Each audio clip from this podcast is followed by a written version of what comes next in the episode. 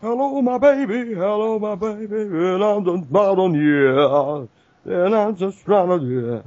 And I'm just proud of you. I'm just proud of you, proud on you. Tá cantando agora porque não tá gravando, né? Quando começar a gravar, o sapo só faz. Exatamente. Wraps yourself for the to be right. The doctor says presence is to be right. My friend and right. Tá gravando isso aí. Tô.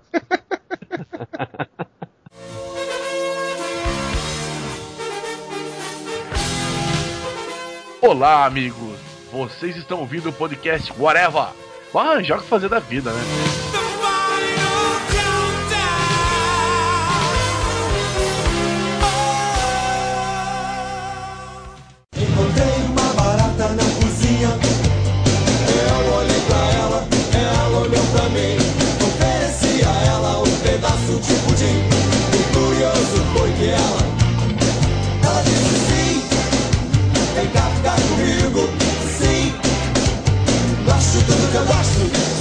E está começando mais um podcast Whatever, podcast de número 118. E hoje vamos falar sobre a tão idolatrada década de 80. Por isso juntamos um casting aqui de, de velhinhos rabugentos, com exceção da minha pessoa, claro, que vão dizer por que, que os anos 80 foram os 10 melhores anos de toda a existência humana. Eu sou o Zenon, como host dessa bodeguinha, juntamente com ele, coleguinha de classe de Oscar Niemeyer, Freud. Cara, anos 80 o negócio era gravar a fitinha da rádio. Gravava a fitinha cortando as musiquinhas. Isso aqui é totalmente anos 80. Hoje em dia, MP3 não tem mais isso. Perdeu a graça. Com vinheta, né? Zamérica. É, pois é. O nosso desenhista mais participativo do blog Daniel HDR, Passou a raiva, porque eu tinha te xingado na primeira gravação, mas passou a raiva. Porque eu tô surpreso como tu é falso pra caralho. Tu faleu o mesmo texto. cara. Exatamente, é Tá falando decoreba. sem emoção nenhuma, cara. É decoreba. Você é uma farsa, Zé. Você é uma fraude. Canastrão. tá tudo aqui no bloco de notas, meu querido. Cadê o podcast moleque, o podcast de várzea? É porque o Zé era de telemarketing, cara. Então ele segue o script, olha lá. Você não pode colocar um headphone na orelha que já abre um bloco de notas na cara já. e diretamente de Santa Catarina, comemorando a subida do seu time à primeira divisão, Thiago Moura. Eu não tenho respeito por ninguém que tenha nascido depois dos anos 90. Cara, fala os mesmos textos, cara. Tu é muito falso, porra. Até a gente muda a apresentação e ele vai pro mesmo texto. né? Depois eu te mando um print da minha tela aqui, você vai ver que tá tudo na tela. Imagina, imagina esse monitor quebra, velho. Ele, enfia o dedo no cu e rasga até a nuca, cara. E direto da nossa máquina do tempo, que está uma hora atrás da gente, senhor Marcelo Soares. Take on me. E por fim, mas não menos importante, senhor Luiz Carlos de Modeste Jr. Coluna Puta, Até o Junior ele falou igual. É, Meu exato. zebra! Meu zebra! E é que aqui no, no, no bloco de notas o Júnior está com D e U, Júnior. Meu Deus! Nome de faxineira, né? Junior. Nome de de faxineiro. né? Cala a boca. Como eu já falei no início, a gente vai falar hoje sobre a década de 80. Na minha modesta opinião, isso é bem relativo, já que para os nossos pais a melhor década de todas deve ter sido a de 60, né? Pro Brian Adams foi o verão de 69. É muito relativo, porque pro, pro Ford pode ser, ter sido a década de 30. Foi Império, né, velho? Ele falou que a melhor foi quando mudou pra Do República. século Não, Cara, ó, naquela época do Paraíso é que era bom, cara. Eles estragaram a porra toda. Aquele menino, Dom Pedro. Naquela época que todo mundo usava peruca, ninguém. todo mundo tinha cabelo, né, Freud? Mas eu queria saber, senhor Modeste, vamos começar com o senhor hoje. Tue-nos, quais os principais acontecimentos, o que que rolava no início até o final da década de 80, os Ou principais. seja, fale tudo sobre a década de 80. Do início até o final. Vai, Modeste. Monólogo, vai. Faz de 80 a 89. Foi dada a largada. Vai, Modeste. Eu não vou fazer com a Wikipédia aberta que nem o Zé faz. Caraca, mas eu... Ele não vai fazer porque o capítulo dos anos 80 no Wikipedia tá um fiasco. que é que precisa de Wikipédia se a gente tem a Modestipédia, né? Então vamos dividir em duas partes dos anos 80. No mundo, a gente tava tendo o que chamam nos Estados Unidos a geração perdida, que eu acho ridículo, que era a geração Yuppie. O pessoal que começou a querer a trabalhos corporativos, a montar empresa, a tentar fazer um milhão de dólares antes dos 30 anos. O pessoal, todo mundo lembra um pouco em algum filme esse tipo de coisa. E tinha Guerra Fria, a gente tinha uma moda mais escrota que a outra. E no Brasil, que é o diferencial da história, a gente tava começando a ter a abertura da ditadura e a partir de 85 o fim da ditadura. Então o Brasil tava se descobrindo novamente com liberdade de fazer as coisas e aí deu o que deu. Você que tá ouvindo é fruto de uma época que as pessoas começaram a se liberar sem saber a consequência do que estavam fazendo. Nos anos no 80 caso- no Brasil, eles eram um adolescente que descobriu a masturbação. Ele começou Exatamente.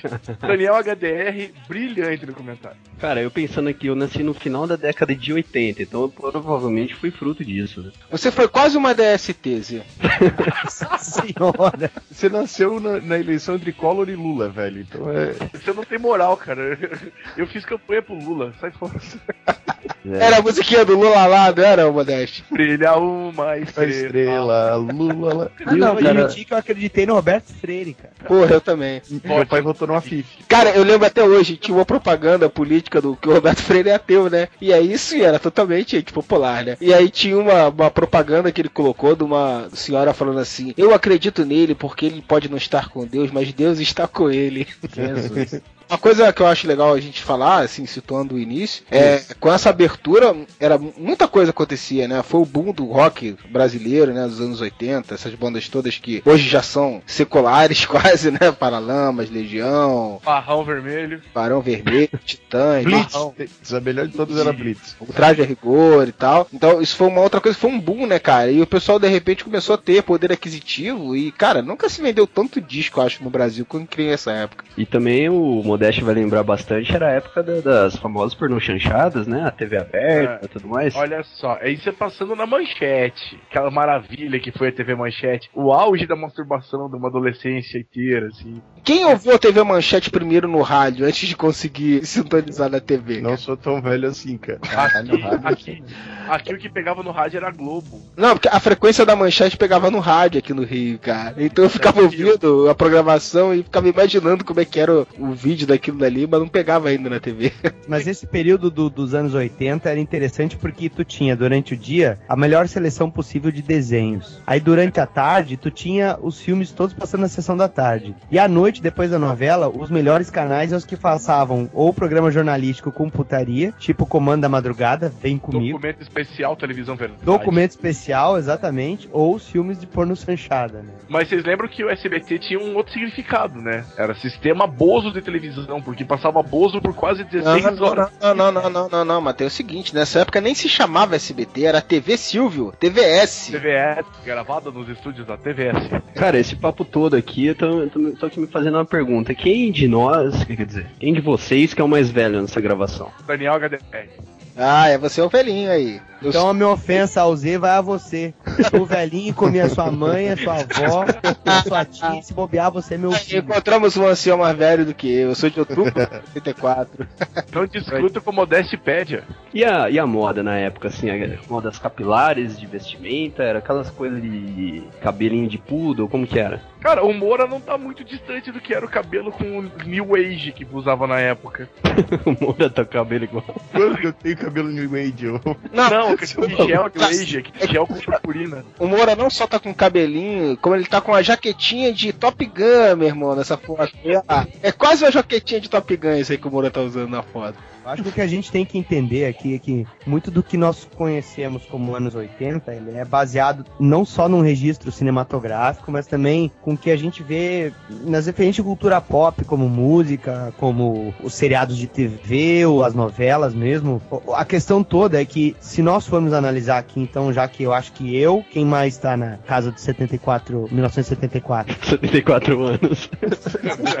Eu sou um pouquinho mais novo que vocês. Então, deixa eu ver quem é que riu há pouco quando eu falei 74, foi o Z, né? Esse cabaço puto. Então, continuando. Juvenil. né? Esse juvenil criado a leite com pera.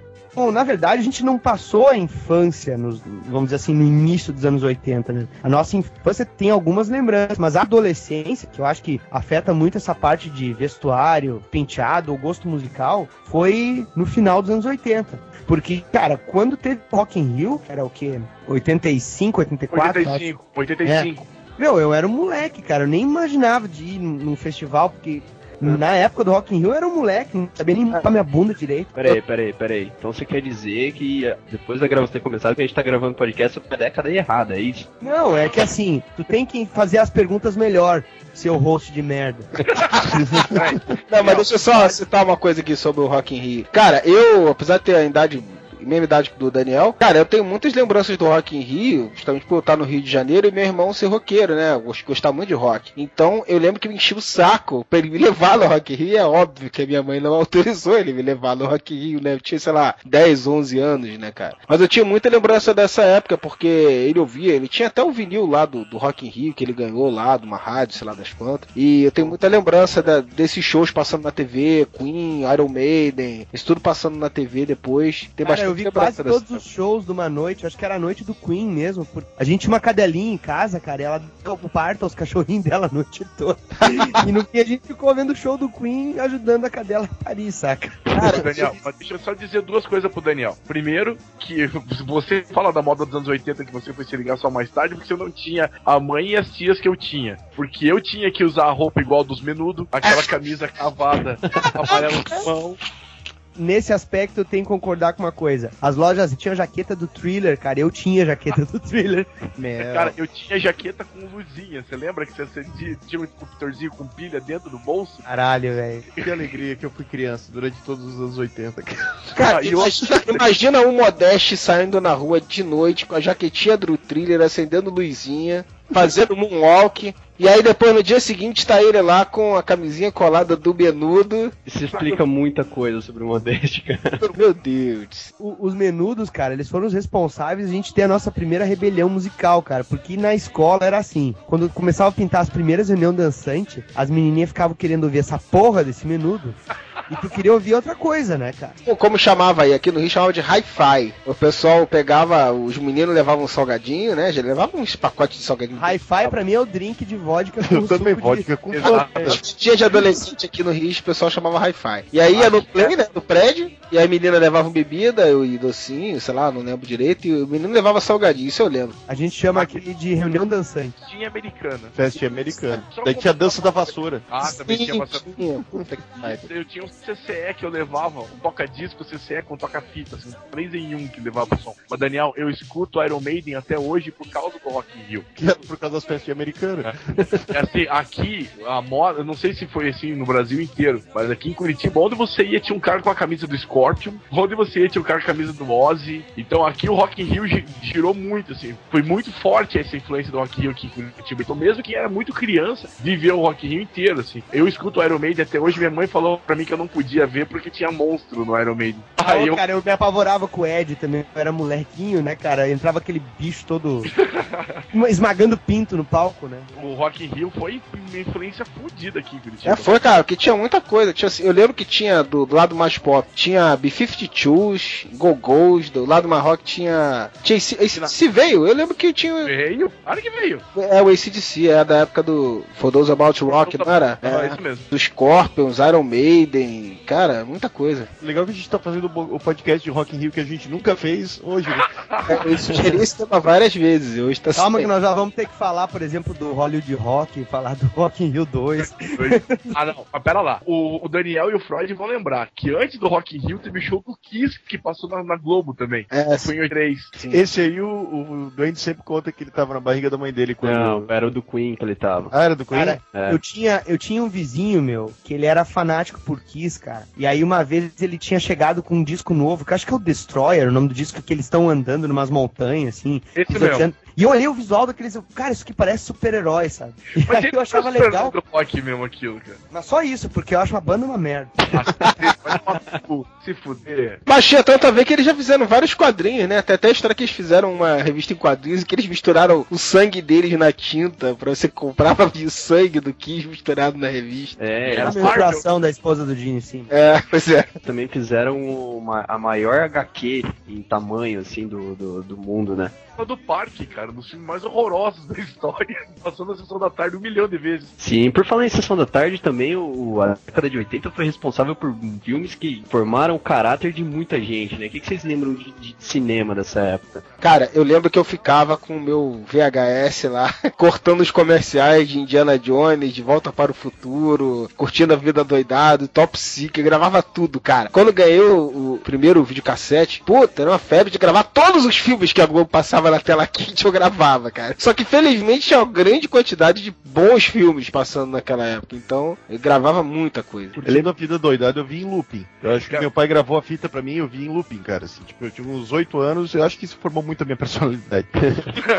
A primeira fita, o primeiro filme que eu gravei em VHS foi Porques, cara. Isso também explica muita coisa. Vocês pagaram muita multa de locadora por não rebobinar a fita? Cara, eu Mas até que eu- não, não pegava muito filme em locadora, não. Eu era mais. gravava filme pra cacete, né? E aí tinha um macete de soltar o. o- parava no comercial, aí voltava, voltava quadro a quadro pra botar no ponto certinho. Aí quando dava o segundo plim do plim plim, eu soltava o pause. Aí o filme ficava certinho, assim, né? Ficava praticamente sem corte, assim. Aquela qualidade maravilhosa. Ah, E eu é VHS, né? Seis horas. Mas quem dos velhos que- que nunca rebobinou uma fita cassete com caneta Bic? É, eu fiz isso, cara. Ah, principalmente que ela embolava às vezes no toca-fita, né? E tu tinha que tirar, ela via toda desgarçada. Ah, cara, mas eu, olha, a gente tava falando há pouco das Reunião Dançante, cara. Foram elas que, que acabaram despertando meu interesse pra ser DJ, cara. E aí, quando eu comecei a botar som mesmo, sabe? Até ao ponto de, de ir em, em, em danceteria mesmo e, e colocar, saca, profissionalmente. Caraca, você foi DJ, velho. Cara, danceteria é anos 80, hein? Essa eu não via É, por Aham. É um cara que estuda pauta pra caralho, né? Discoteca. Fui DJ, eu fui DJ por, por dois anos seguidos, assim. Olha aí, Daniel. Uma HDR, das- DJ, DJ HDR, ó. Esse esquema da, da fita, cara, eu descobri que quando tu fazia isso com a caneta, justamente quanto maior o tempo da fita, mais fudido ficava e mais fácil de enrolar ficava. Porque ela ficava toda desregulada, o, o carretel tinha que ficar todo parelho, né? Então era mais seguro tu fazer isso com fitas de 60 minutos ou de 45 e com as fitas de 90 e quando tu tinha a sorte de botar a mão numa fita de 120 minutos. 120 eu nunca vi. Ah, para, sério? Caralho, pra mim o máximo que tinha era 90. Eu também não Nossa, lembro, não. Pode botar na web, aí vocês vão achar. Da Maxwell. Maxwell, Nossa. não, dessa marca eu lembro. Maxwell. Plasfi. Eu tinha, eu comprava por um real quando deu um real as VAT. Lembra da Nossa, VAT? VAT, cara, VAT, puta. VAT eu usei muito de videocassete, de, de áudio eu não usava não. Eu lembro da BASF e da Nipponic. Quando tu pegava a BASF Metal, Porra, que foda. era, Cara, era eu- para agudos. E o meu som tinha regulagem, cara. Meu pai tinha um som que era tipo semi-profissional mesmo, né? Com um equalizador separado, cada- todo modular, né? E tinha as opções lá, cara. Então ficava muito foda, assim. Eu gravava as fitas com. Quando botava uma fita dessa, eu selecionava a opção lá, era aqueles chavezinha, né? Nada digital, né? Era tudo, tudo analógico. O ponteiro era analógico, era totalmente analógico. Ô, ô, ah, uma pergunta já que o host de vocês não fez. Ui! Ele tá com ressentimento porque eu chamei de velhinho rabugento, cara. Eu tô tentando, eu tô tentando criar uma, uma, uma campanha aqui, hashtag fora Freud, pra ver se o pessoal me deixa fora do podcast um pouco. Para de escolher um balzinho aí, cara. Por favor. Então, só pra comentar aí. Qual foi o primeiro filme dos anos 80 que vocês se lembram, assim, o mais remoto? Cara, Lagoa Azul. Não, anos 80. Esse já é 70. O azul não é 70 e pouco. É, 70? Exatamente, cara. Ó, a pauta na ponta da língua. cara, o, o- Os saltimbancos trapalhões. cara, o, o filme mais antigo que eu, que eu lembro, com certeza não foi o primeiro que eu vi, mas eu lembro porque meu, meu irmão me levou no cinema, que foi Rock 4. Nossa, Rock 4 eu fui também. Eu já tinha ido ver ET no cinema, cara. Não, eu já tinha visto alguns filmes no cinema, mas o Rock 4 me marcou porque no comercial, acho que eu já falei isso em algum podcast. No comercial tinha o, o Dragon lá, o, o Dolph Lundgren, o Stallone se porrando assim, uma luva porrando na outra, explodia, aparecia o nome Rock 4. e eu fui no cinema, cara, querendo ver o que, que acontecia depois que a luva explodisse. é óbvio que isso não aconteceu, né, cara? Vou te contar então que eu fui assistir King Kong 2 no cinema. Meu E o trailer foi o Rock 4. E aí também tinha essa luva vindo. Anos 80 eu só ia no cinema pra Trapalhões. Fui ver ET, fui ver tanta coisa, cara. Eu só não fui ver De Volta ao Futuro. Eu vi de volta ao futuro, meu irmão tava namorando e me esqueceu dentro do cinema, cara. E eu vi duas Ele me deixou dentro do cinema e ficou do lado de fora, namorando. E me esqueceu, Mas- mano. Eu tava tipo no meio da segunda sessão. Eu falei, não, agora eu quero ver essa porra de novo. Agora eu tenho orgulho de dizer que eu fui no Cine Plaza aqui em Curitiba assistir Aventureiros do Bairro Proibido. Porra, filmaça. Cara, pra vocês verem como que eu tô deslocado nesse podcast, o primeiro filme no cinema que eu assisti foi Space Jam. Caralho. Não, eu lembrei. O primeiro filme que eu vi foi aquele da Turma da Mônica que tem um coelho robô, eu não lembro agora o nome. Aham. A Princesa É. e o Robô. A Princesa e o Robô. Foi muito bom. A criança normalmente pega um filme assistindo em loop em casa, né? Aham. Pô, que toda vez que vai na locadora pede pra ver aquele mesmo filme. Eu nunca vou esquecer que era um da Turma da Mônica também, só que era com ator, tá ligado? Tipo, com aquelas fotos da Turma da Mônica. E era a rádio do Chico Bento, cara. Eu assisti aquilo muitas vezes repetidamente. O primeiro filme que eu vi, com certeza deve ter sido, não sei se foi na década de 80, mas era reprise, né? Não era, não era a primeira exibição, foi Pinóquio, né? Eu já falei sobre o Pinóquio aqui também. Passou esses dias na Globo, lembrei de você, foi Eu domingo. também lembrei, botei até no, no Facebook eles. ter certamente visto, alguns outros filmes que passaram na TV e algumas coisas podem ter sido até reprise, sido prévia do- do- dos anos 80. Eu acho que o que mais marcou, assim, pra mim, foi o primeiro filme que eu vi no cinema, que foi o ET, por, por dois motivos específicos, assim. Eu perdi meu pai quando eu tinha seis ou cinco anos e foi no ano que estreou o ET. E a minha mãe levou eu pra assistir o filme. E aquela relação do, dele querer que o, que o alienígena ficasse, tudo me deixou uma depressão pra caralho. E eu ficava sempre usando a história do ET e ficava me lembrando, né? Do meu pai ter morrido. E lógico, também tinha medo quando o ET saía lá do mato, mas sabe, ou quando ele ficava ali peitando as crianças né, no quarto e quando ele tentou se comunicar com a casa dele e tal. E eu acho que esse foi o primeiro filme, mas eu fui pegar gosto mesmo por ir no cinema, do Conan o Barba no cinema, cara. Imagina, eu tinha 9 anos, 9 para 10 anos. Uma semana antes eu tinha visto Os Trapalhões da Serra Pelada e na semana seguinte eu fui ver Conan, um filme que tem o Conan trazendo uma bruxa. Cara, com 9 anos no cinema, cara. Eram outros tempos. É, tinha- Você foi no cinema assistir Stallone Cobra? Não, não, eu vi na TV. Eu fui no cinema, cara. Eu pequeno fui ver Stallone Cobra e o filme era mais violento que o Conan, cara. Não, mas é, na mesma época que eu vi foi o A Mosca e o, o Alien. Mas aí eu já era a adolescente, Mosca? cara. É a mosca eu vi. Porque eu voltei pra casa me cagando, velho. Eu tinha o quê? 13, 12 anos, cara. Eu tava me cagando. Ah, isso aí tudo eu já vi na, na Rede Globo.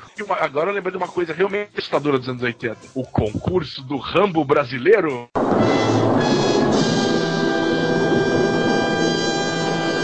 Marcelo Soares, o senhor que tá quietinho aí no canto, qual foi a sua experiência de cinema dos anos 80? O que, que você lembra? A primeira coisa que você assistiu nessa, nessa década? Cara, eu acho que, assim, o que eu me lembro, realmente nos anos 80, foi o ET que o Daniel tá falando, porque foi, passou na Globo em 1989, se eu não me engano, no, é por aí, no final dos anos 80. Muito, muito bom de filme antes de ir pra festinhas de parque, essas coisas e tal. Mas o resto, assim, de filme, eu não lembro muito pouco. Nasci em 83, minha memória de até 10 anos de idade é muito pouco, eu não consigo lembrar de muita coisa.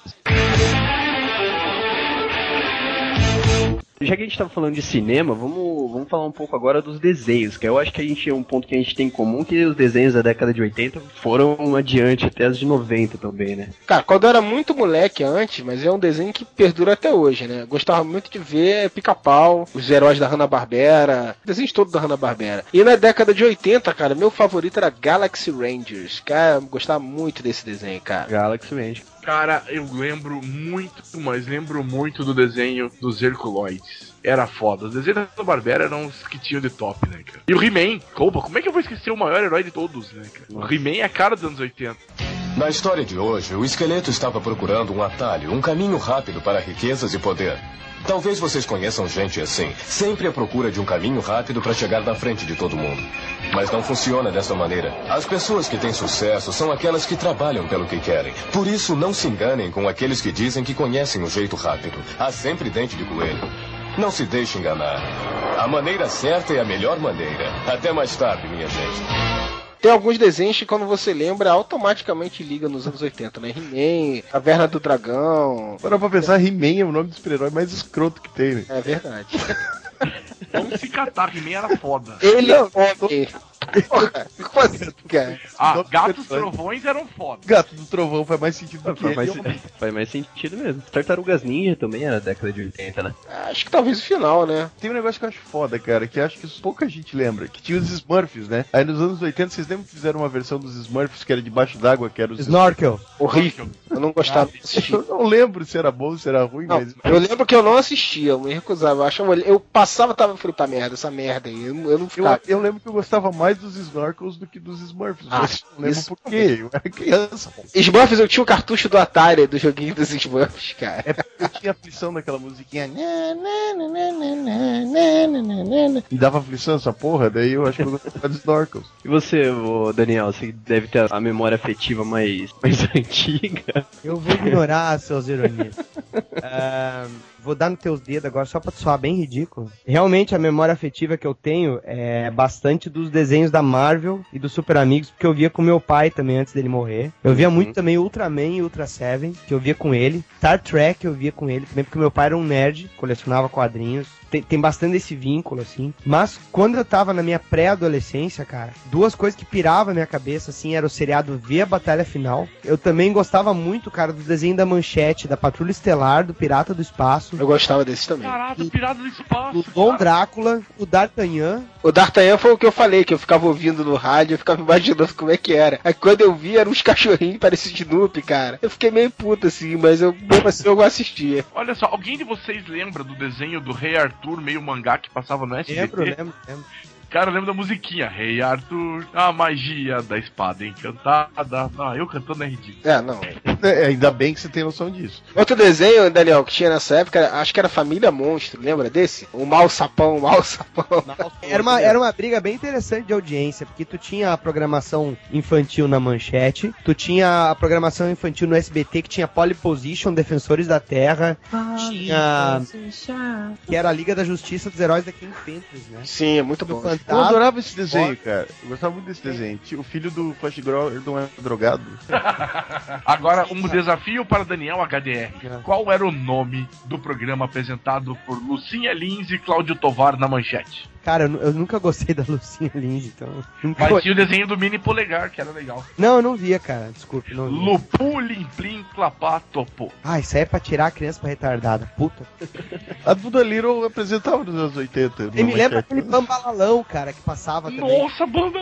E a TV Globinho com a Paula Saldanha no sábado de manhã, que passava Sim. Muppets. Tinha o, o Daniel Azulay também, cara. Eu lembro que. Ah, não, ó, não vai falar mal, né? Não, é, eu lembro que aconteceu uma coisa aqui. É que ele tinha um concurso de caretas. Você tinha que mandar foto pra lá com careta. E minha mãe ficou pau da vida comigo. Porque ela não deixou eu mandar uma foto com careta pro programa do Daniel Azulay. E aí todas as fotos que eu tirava era com careta. A foto do colégio fazia careta, eu fazia careta eu revoltado, cara. Pra não vai deixar, eu vou tirar foto com careta até eu mandar uma. Cara, aquelas fotos do colégio com o globo assim, né?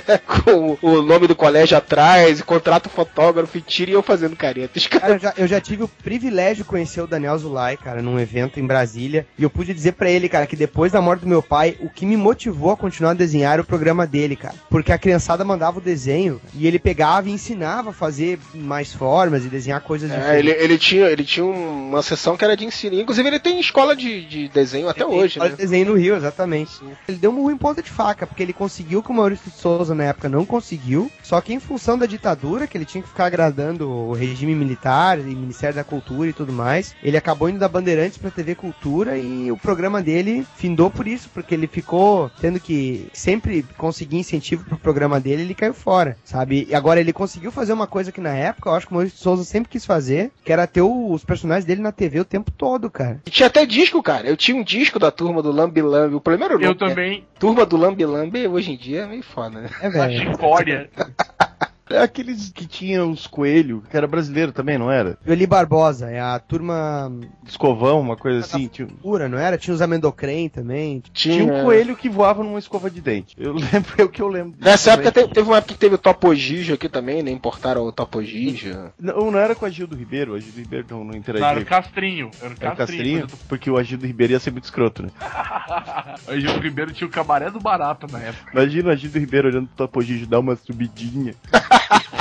Sua múmia paralítica. Cara, mas o mais engraçado do Neo Azulay é que ele não envelhece, né, cara? O- É o mesmo. Incrível, o cara é conservado mesmo e formal, não é possível. O que eu achava interessante do- dos anos 80 não era só os desenhos, né? Porque os desenhos acabaram chegando no Brasil de uma forma ou de outra. Mas era onde os, os desenhos passavam, que era aqueles famosos programas para crianças, as apresentadoras loiras, as apresentadoras morenas, apresentadoras de todo tipo, né, cara? Perna de fora e. É, cara. Cara, as cochudinhas ao redor. Era putaria implícita pra criança, né? É verdade. Era alegria pra toda a família, né? Não, e é legal que Com o filho. quando tu começa a descobrir a sexualidade e essas minas ainda estão no ar, cara, sabe? É um prazer duplo. Tu esperava o desenho e aí de noite, quando tu tava lá sozinho no teu quarto, né? Tu lembrava das pernocas delas. Nossa, eu lembro da Playboy da Mara, cara. Ah, meu, eu só fui comprar a Playboy da Mara tempo depois, cara. Mara Maravilha, que fazia música dos índios seminua também. Sabe por que, que eu fui comprar a Playboy da Mara, depois, cara? Porque antes eu consegui tinha, ver aquele filme da Xuxa, né, cara? Nossa, amor estranho, amor. Amor, Estranho Amor. Ah, exato. isso eu só fui ver, velho. Pra mim era lenda urbana das crianças esse filme quando eu era criança. Lenda urbana das crianças é que o fofão tinha um punhal dentro. Ah, e que a boneca da Xuxa virava o demônio. Ah, mas aí já é anos 90 já. Não, do não, fofão dos porra. 80. Não, Fofão era, cara. é, Fofão era daquele programa da Globo lá com o pessoal do Balão Mágico. Mágico, do Balão Eu Mágico. acho que já tinha nessa época já. Eu acho que eu já contei essa história também no, no, no podcast. Mas na época aqui, molecada na rua, tinha uma locadora na esquina, né? E a gente ia sempre lá. E aí contaram, tava contando essa lenda urbana pra dona da locadora. E aí a molecada pegou a, o boneco do fofão e colocou uma faca de propósito, assim, com um punhal dentro do boneco dela, cara. E contando essa. E contando essa história, ela. Ai, gente, mas é lenda, não sei o que. Ah, eu não sei se eu fosse você, eu vi. Quando ela abriu o boneco atrás, assim, ela viu que tinha uma faca lá, cara. Quase morreu. já era anos 90, já 95, Tá, 96. mas a lenda vem de antes, Zé. Porra. A lenda vem de quando o Fofão nasceu. O Fofão era anos 80. Tá bom. Já acabasse. Não fui eu agora, né, gente? Programas de auditório nos anos 80. Cara, Que pimentavam. O Viva a Noite! Viva, viva! cara, tinha o, o- Meu, tinha o Faustão sem censura nenhuma, que era aquele programa. Perdidos o- na Noite. Perdidos Perdidos na na noite, cara, com o Tatá e o Tatá Escova. Escova era muito bom, filho. Cara, mas quando o Faustão foi pra Globo, que é o que eu lembro mais, ele foi numa vibe ainda de Perdidos da Noite. Que ele Sim. falava. Ah, cortaram ele rapidinho, cara. Não, é, mas eu, eu tava vendo no YouTube esses dias, porque eu lembro que eu, que eu achava, eu fiquei muito de cara, assim, quando eu era criança com o Faustão na Globo, porque ele falava uns absurdos. Aí eu fui ver no YouTube, cara, tem no YouTube ele entrando, assim, ele fala uns absurdos mesmo, sabe? Ele deve ter cortado no primeiro dia pra ele falar aquilo. Eu achava que pentelho era palavrão quando ele falava na Globo. Nossa, ele falou pentelho na Globo. Uh, O Faustão era muito legal nesse programa. Da, era da Band que passava, né? na Band. Mas o mais legal era o Nelson Tatá Alexandre e o Carlos Sim, Alberto Tatá Escova. Escova, é, que fazia muita zoeira lá. O Faustão chegou num ponto ridículo já de nos anos 90 apresentar umas aberrações, tipo Latininho. Danny Boy? O Danny Boy acho que era o Gugu, né? Mas vocês lembram que ele tinha um programa na Band antes de ir pro, pra Globo, que era pra família inteira, que era os Safenados e Safadinhos? Cara, eu lembro desse nome, mas não lembro do programa. Era um programa tipo aquele Sexolândia que depois na Globo, virou na Globo, só que é criança com adultos. Eu realmente espero que as perguntas não fossem as mesmas do Sexolândia. Não, não, não, não era. É aquela coisa de estar junto, faz uma pergunta pra um, depois faz a mesma pergunta pro outro e compara a pergunta. Esse período, cara, de saída da ditadura militar e, e tu tinha, lo- logicamente, os roteiristas dos programas de TV estavam tudo na, na porra louquice, porque eles, eles começaram a explorar os limites, né, cara? Tu via isso muito também na animação ilimitada, cara. Porque a animação ilimitada, tu tinha o roteiro botando um triângulo amoroso, os três personagens, saca? Não era Esse nem um triângulo amoroso, era um- uma relação a três, né? É, exatamente, cara. É adotado, que era bacana. Cara, a Armação Limitada realmente, eu acho que, eu considero que foi realmente tipo um marco assim da TV. Exato. Que, que foi realmente um seriado de aventura nacional e, cara, foi uma febre, cara. E Era era até quadrinho do Jubilula. a própria estética do programa, aquela abertura com vindo as imagens e tal. Tinha muita estética de quadrinhos ali, colorido e tal. E totalmente surreal, né? Pô, e o humor, cara, de primeira qualidade, cara, que hoje em dia o pessoal não, faz mais. Quando tu encaixa, sabe, coloca na sequência a animação ilimitada e posteriormente vem novelas como Inimigos do Rei. Não, como é que é o nome da? Que Rei Sou Eu. Rei Sou Eu. Esse eu tô Tinha passando viva. Rock Santeiro, e aí tu coloca, por exemplo, o TV Pirata, cara. Como o humor chegou num ápice naquela época, cara. Ele tava, ele tava explorando essa questão de ironia, podendo falar coisas que não podia falar na época. E quebrando barreiras mesmo, né, cara? E falando em putaria, não vamos esquecer Pantanal. Ah, Pantanal. V- vamos botar um parênteses que ninguém falou em putaria, né? ah, é, fui eu que pensei É, em putaria. não pensa nisso, né? Eu não quis entrar nesse mérito porque o, esse É. mérito é meu no ARG, né? Aqui quem manda nisso é o Modeste. A gente já tem até o selo modesto de qualidade, cara. Eu não mando em nada, Ca- rapaz. Cada qual lembra-se do que, do que melhor lembrar, né? Cara, mas como não lembrar da Playboy da Vanusa Spindler, da Playboy da Mariette? Como não lembrar da Magda Kotroff? Não lembrar da Luísa Brunet? Cara, a edição especial com a Maitê Proença, cara. Cara, era, Di- era da Dona Beija, né, cara? Na época da Isso. novela Dona Beija. aí o Didi me faz o programa O Velho que é Maitê, o Velho que é Maitê. Piada repetida duas vezes consecutivas. Ah, é, eu fiz. Semana passada foi a mesma. E modeste.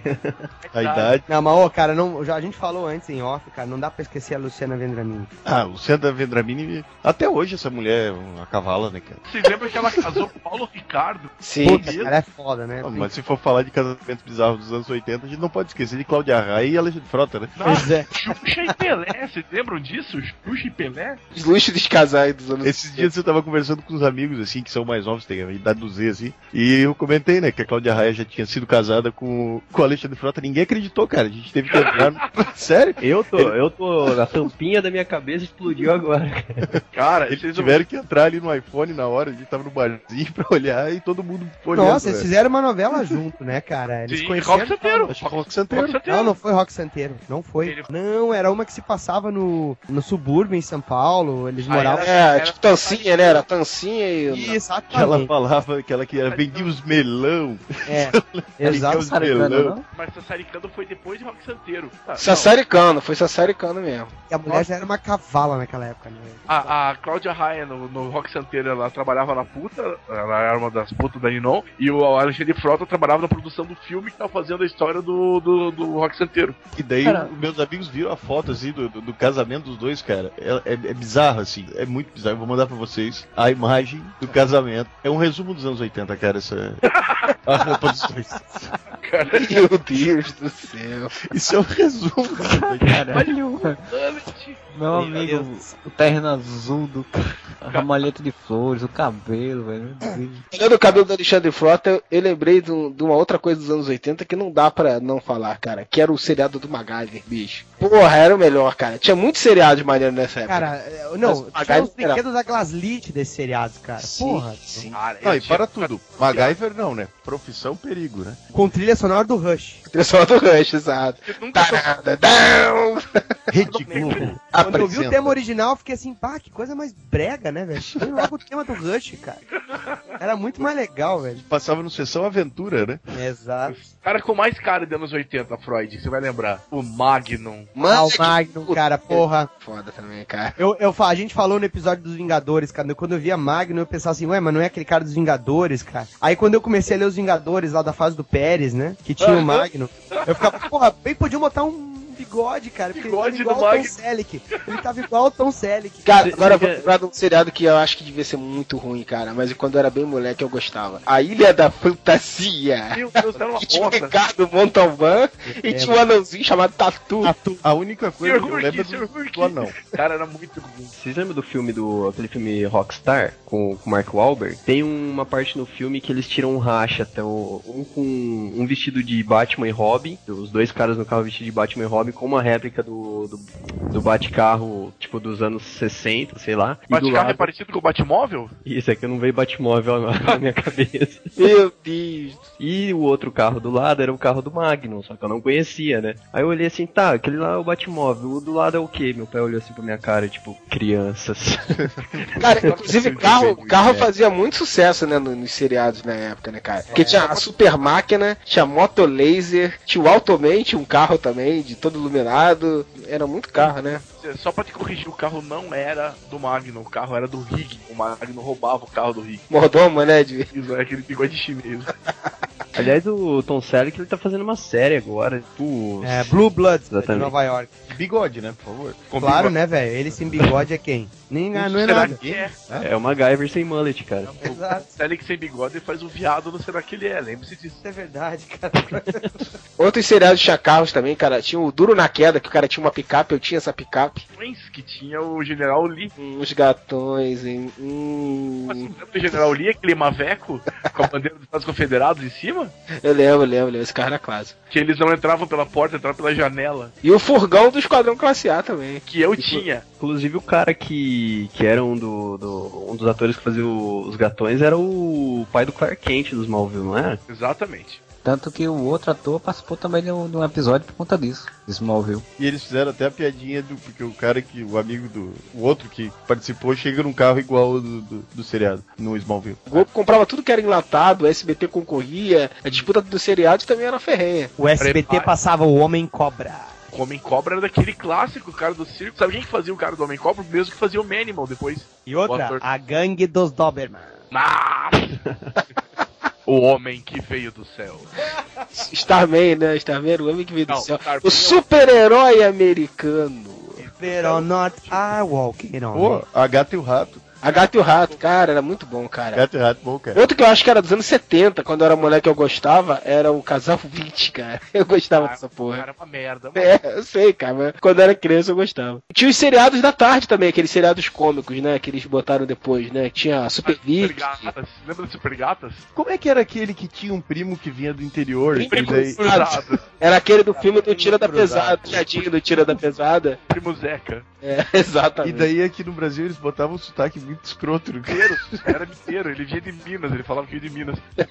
Cara, não, mas isso é pior que o Chaves ir pro Guarujá, né, cara? Aí outra coisa também, cara, que o Chaves, ele eu acho que ele começou a passar aqui no meio dos anos 80, não foi? No Bozo, em 80 É, 84, 85, não foi? Exatamente. É, Mas ô Zé, tu faz ideia, cara, que ele começou a passar nessa época e não parou mais? são os mesmos é, cara. 128 episódios. Agora, não vai parar nunca. vocês estão me deixando envergonhado porque ninguém falou do homem de 6 milhões de dólares. Puta, Ah, cara, eu, eu vi alguns episódios desse, cara, não me lembro muito, não. E a mulher biônica. Cara, eu preferi o Buck Rogers, cara. Tinha ficção científica, né, toda. Os caras estavam naquela onda de Battlestar Galactica, de Star Star Wars. Agora vamos lá. A briga, quem ganhava? Trovão Azul ou Águia de Fogo? Águia de Fogo. briga PM mesmo. Águia de Fogo ia pro espaço, Trovão Azul não. Design mais legal, cara. O Zé não sabe nem o que que é um e o outro, cara. Não, Trovão Azul eu sei, Águia de Fogo eu realmente vou pesquisar aqui. Águia de Fogo é aquele que, é- que era mais escuro, era todo preto, né? Todo. Era, era, Tinha um era- canhão, tinha um canhão Tinha- na, na frente, tinha- assim. Tinha um É o tema Trovão muito, Azul que tinha um canhão na frente. Ah, tinha é? um tema de trilha muito menor, cara. Muito melhor. O Trovão. Azul era. Só ficava essas três notas aí. Agora, do seriado policial tinham dois clássicos dos anos 80. Um o Freud vai lembrar, óbvio que é o Chips. Mas quem é tracker lembra de Carro Comando. Capitão Kirk, né? Capitão Kirk, com o o William Shatner. Gordo, pançudo já, cara. O cara que fazia o Bob, o, o Bob Ewing que tava do lado dele. O Baywatch é dessa época também? Não, 90. Não vem, tá, tá. O Eto Fraude, senta aí. Mas Tudo divino era maravilhoso. Até debaixo d'água nosso amor era mais gostoso. Mas de repente a gente enlouqueceu. Aí eu dizia que era ela, ela dizia que era eu. Você não soube me amar. Você não soube me amar. Você não soube me amar. Tudo aconteceu quando ela chegou atrasada. Eram três e meia, alta madrugada,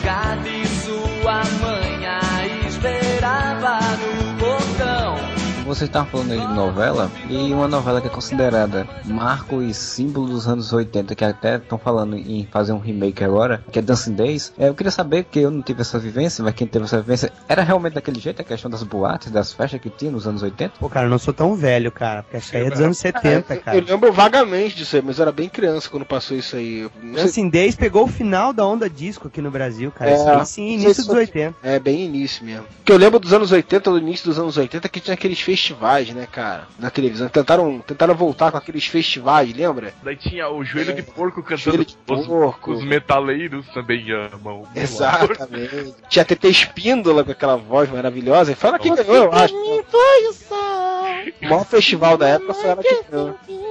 Cara, eu, uma coisa que eu não consigo apagar da minha mente quando eu lembro dos anos 80 é que o Fantástico me dava medo. O Fantástico era foda, o Fantástico sempre tinha uma matéria de exorcismo, uma matéria de espírito, não sei o que, e é Guerra Fria. Estados Unidos e União Soviética têm poder pra destruir o mundo 14 vezes. Eu ouvi um avião passando achava que era míssil, cara. Ficava com medo de acabar o mundo. cara. Ah, mas, ô, cara, o- uma coisa pelo menos me dava muito mais medo do que essas manchetes do Fantástico, e aqui muitos vão se lembrar, era o plantão da Globo. Nossa! Aquela mas isso até maldita. hoje. Aquela música maldita. Hoje em dia nem tanto. E outra, Hoje em dia no Twitter tu já sabe antes do. Chegou o Porque- falador da Globo, tu já tá sabendo. obviamente o pessoal um pouco mais novo não vai lembrar, mas eu peguei a finaleira disso aí, cara. Que os filmes, cara, quando chegava no período da, da tarde, da noite, eles tinham um documento da censura, cara, e a tela ficava toda branca. Imagina tu na sala sozinho esperando pra ver um filme, aí de repente a sala fica toda só iluminada com a tela, tipo Poltergeist, com aquele negócio escrito. Tipo uma ficha, né? Tipo uma ficha digi- digitada na máquina de escrever. Exatamente, era um documento, eles tiravam, faziam uma filmagem do documento, cara. E aquela voz cavernosa dizendo assim: Este programa é proibido para menores de. Tipo assim,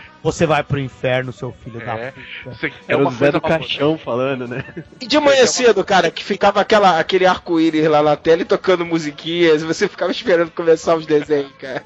Ah, mas tem uma coisa que me apavorava mais, que era quando acabava a Porta da Esperança, que ficava um ator da SBT vestido de Jesus Cristo com uma lâmpada atrás da cara dele pra você não ver a cara direito. Ai, Aí cara, isso era assustador. Por que, Ai, que foi me lembrar disso, porra?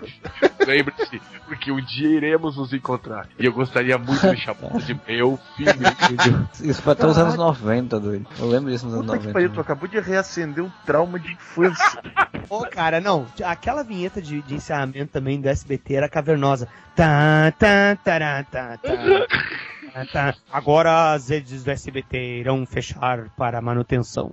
Mas o mais chato do SBT era a semana do presidente. Foda-se o presidente, cara. Bota logo show de calor aí.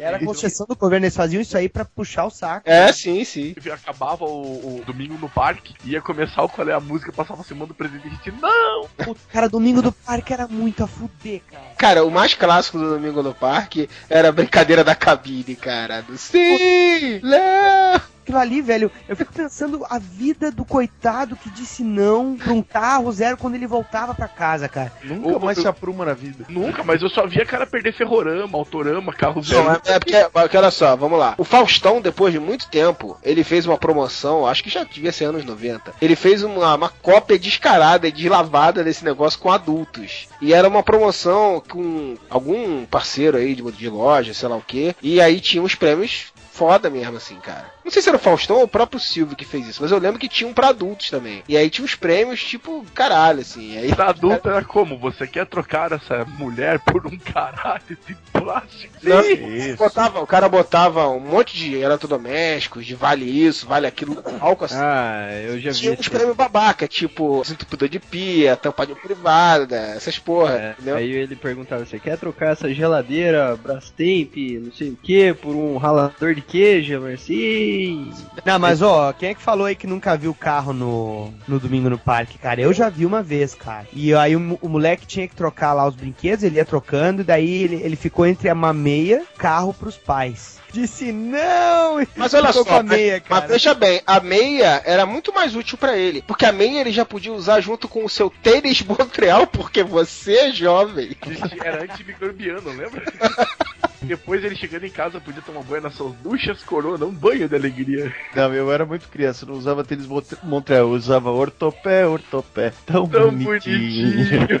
Ó, uma coisa também que, que é legal lembrar nesse período dos anos 80 é que a gente pegou ainda o bom tempo que tu tinha action figures e bonecos de produção nacional, assim. Daí depois com o Xing Ling entrando, né, a produção nacional ficou com os impostos muito altos, aí as licenças começaram a ficar caras e os bonecos começaram a vir importados. A gente falou agora há pouco aqui dos bonecos do, do Esquadrão Classe A, dos seriados, Tinha da Moto Laser, He-Man, da Moto Laser, exato. Tu tinha comandos em ação, tu tinha Falcon, tu tinha os heróis da Gulliver, tinha os Sectors, Transformers, tinha um monte de. O Rambo. O Rambo que nas aventuras era muito mais legal do que no desenho, né? Porque Tinha uma- tinha desenho um não moletom saía sangue, não tinha nada, né? Na aventura tu descia o cacete de todo mundo.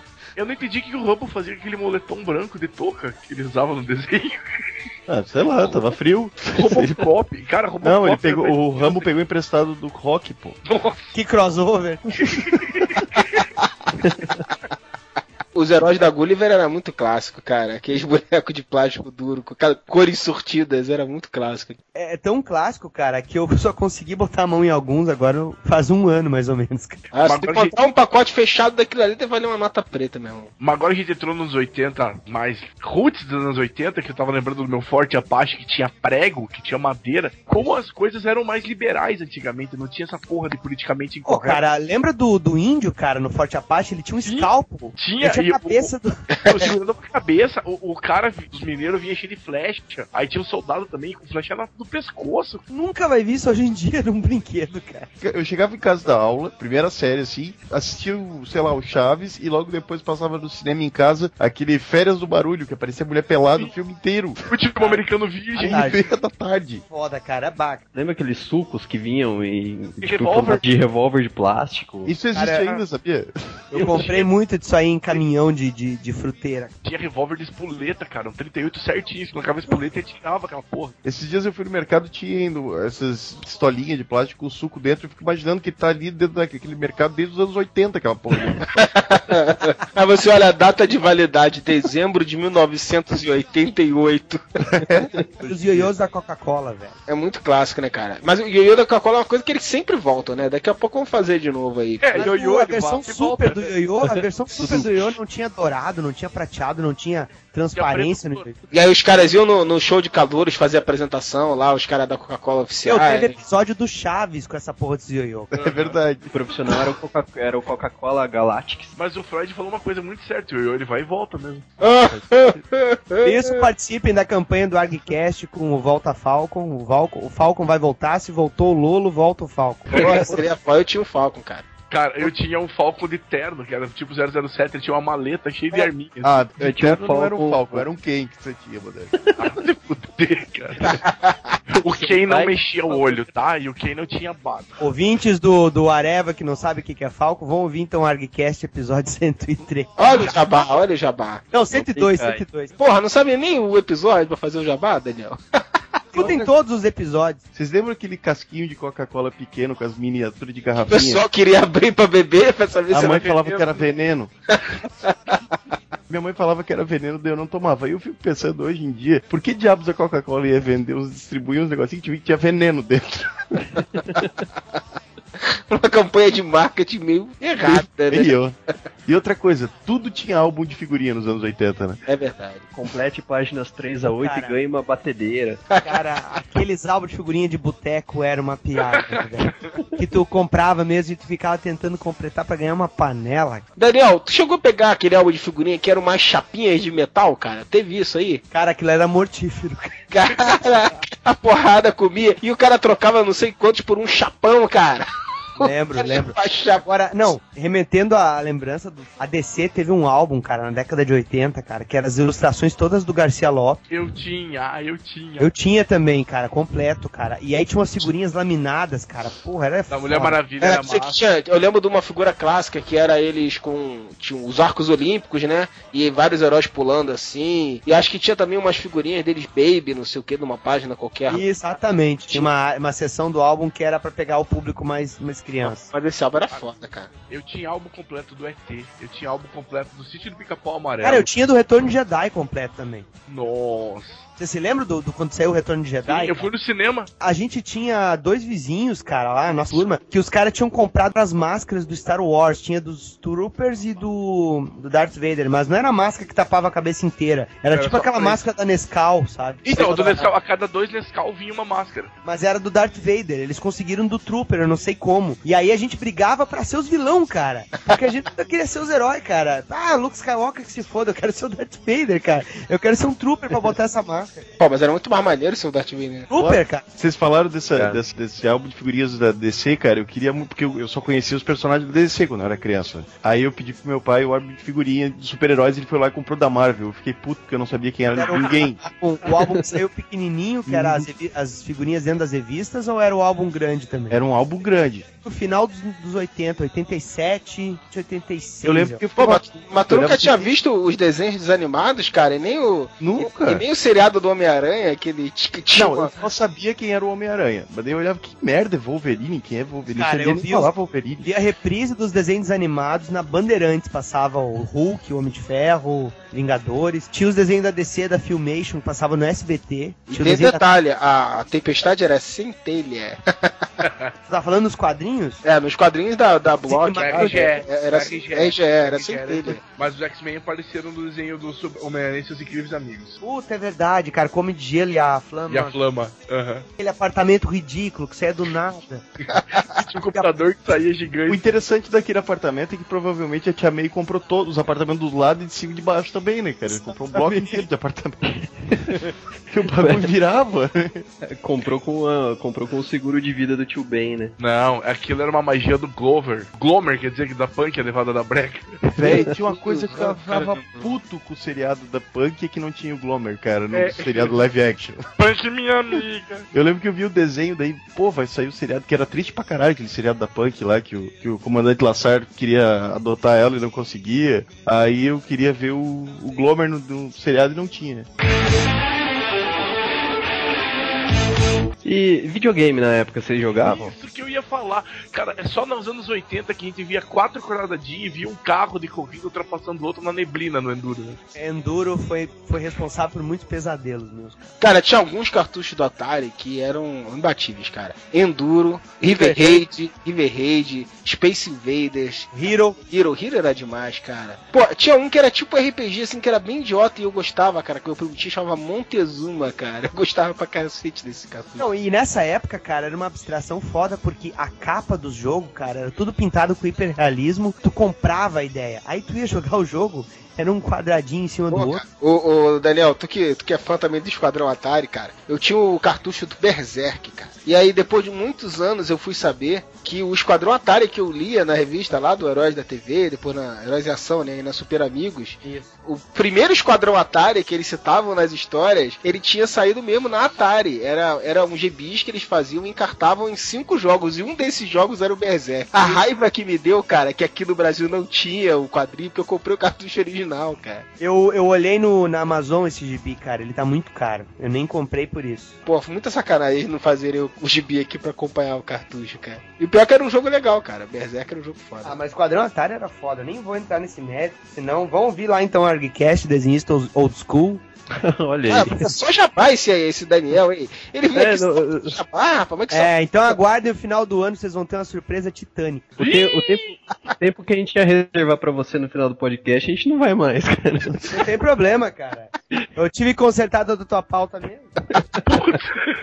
Mas o, o joguinho que eu mais gostava do Atari era aquele do ladrãozinho que entrava no prédio. e tinha que- Stonekeepers. Ah, não vou lembrar o nome, né? Era, era esse. Era o, Do- pe- era o, é, Castle Capper. Casey Capers, aham. Agora, vocês lembram de um irritante chamado Bob's Go Home? Ah, eu não jogava essa merda não, muito chato. Que é, tinha uma musiquinha irritante. Tan, tan, tan, tan, tan, tan, tan, tan, tan, eu nem jogava. Cara, tinha muitos bons. Tinha um de helicóptero que chamava Chopper Command.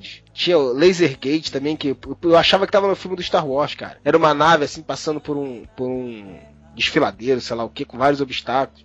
Tinha muito, tinha muito jogo maneiro da, do Atari. Mas o anos 80 inteiro só teve o. só teve o Atari ou chegou a. Tinha o Dactar. Tinha o Odyssey. É, o Dynavision, Dynavision também era dos anos O 80. concorrente do Atari era o Odyssey, e teve vários outros que eram compatíveis com o Atari oficial, né? Tinha da CCE, tinha vários outros. E depois começou a aparecer outros de outra geração já, tipo Phantom System, o Nintendinho e tal, mas eu acho que já foi anos 90 isso aí. Dynavision é o quê? Dynavision era o Atari Não, genérico. tá, mas é de que década? Anos 90, porque foi meu primeiro videogame, cara. Isso não quer dizer nada. Teu pai podia ser pobre e só conseguiu comprar o Dynavision nos anos 90. o Alex Mata já ia falar aqui, o Alex. ah, meu pai era pobre, eu não tinha. Mas pelo menos ele não fazia Pokémon e jogava sozinho, né? Vocês faziam um campeonato de, de fita na rua, cara? A gente Muito, muito. fazia campeonato, mas só que chegou um tempo que perdeu a graça. Porque assim, tu já sabia quem ia ganhar qual fita, quem era o viciado de cada fita, né, cara? E quando chegava no Decathlon, puta, fudeu, maluco. Porque ninguém queria correr os 1500 metros no final. E o controle de Dactar era horrível pra correr. É, geralmente quem ganhava o Decathlon era o mais velho. Por quê? Porque ele já batia a punheta. Já É ou não é? né? É verdade. Olha a lógica, cara. Mas é verdade, cara. Pelo menos da nossa turma lá, cara, era sempre os caras mais velhos que ganhavam, cara. E a gente ficava velho, como é que o cara consegue fazer o, o louco, fazer todo o percurso? com uma Treinamento muscular já intensivo já, porra. Era, velho. Cara, Treinava pra caralho. Você falou de bater punheta, eu lembrei agora das internet, ou não, das Fiesta, das Private, das Switch 9. Não, não esqueça da peteca. Peteca. Não, e, cara, lembra, não sei se você vai lembrar, as internet não tinha uma fotonovela com o Zorreiro, cara. Essas revistas você podia encontrar no terreno baldio mais próximo da sua casa. né? Ô, cara, eu já achei revista de putaria inteira no baldio, cara. Tudo grudada, retorcida. Não, cara, eu, eu abri com uma varetinha, assim, cara, de medo, saca? Cara, eu, eu- você pode ver como eu sou um cara pervertido. Eu e Sapão, devia, a gente devia ler as Rudolph nessa época. A certinha da Rudolph. Caramba, meu. Cara, e as traduções eram muito loucas, né, cara? Tradução caramba, né, meu? Porque essa história não tinha... Você lia? Sério, você lia revista? Cara, porque chega uma hora que tu decora, tá ligado? Então, até tu vender num sebo, tu, tu lia, né? Eu lia só as fotonovelas. Mas o texto era sempre o mesmo. Falar outra coisa, cara, fotonovela é uma coisa muito anos 80, né, cara? É bem de antes disso, mas os anos 80 foram, tipo, o último suspiro das fotonovelas, cara. Só na putaria, né? Não, mas... Não, ó, do Instituto Universal Brasileiro também. Meu, meu, tem uma Brasileiro. tia minha, eu tenho uma tia minha que ela tem salão de beleza e naquela época ela já tinha revista de fotonovela de romance, cara. E o pior não é isso, cara, tinha na banca um personagem, cara, que era italiano. Eu não sei se o nome do personagem era Screamer, Skinner, Skiller. Era um cara que se vestia de caveira, meu. Era tipo Diabolique, mas ele se vestia com uma máscara de caveira.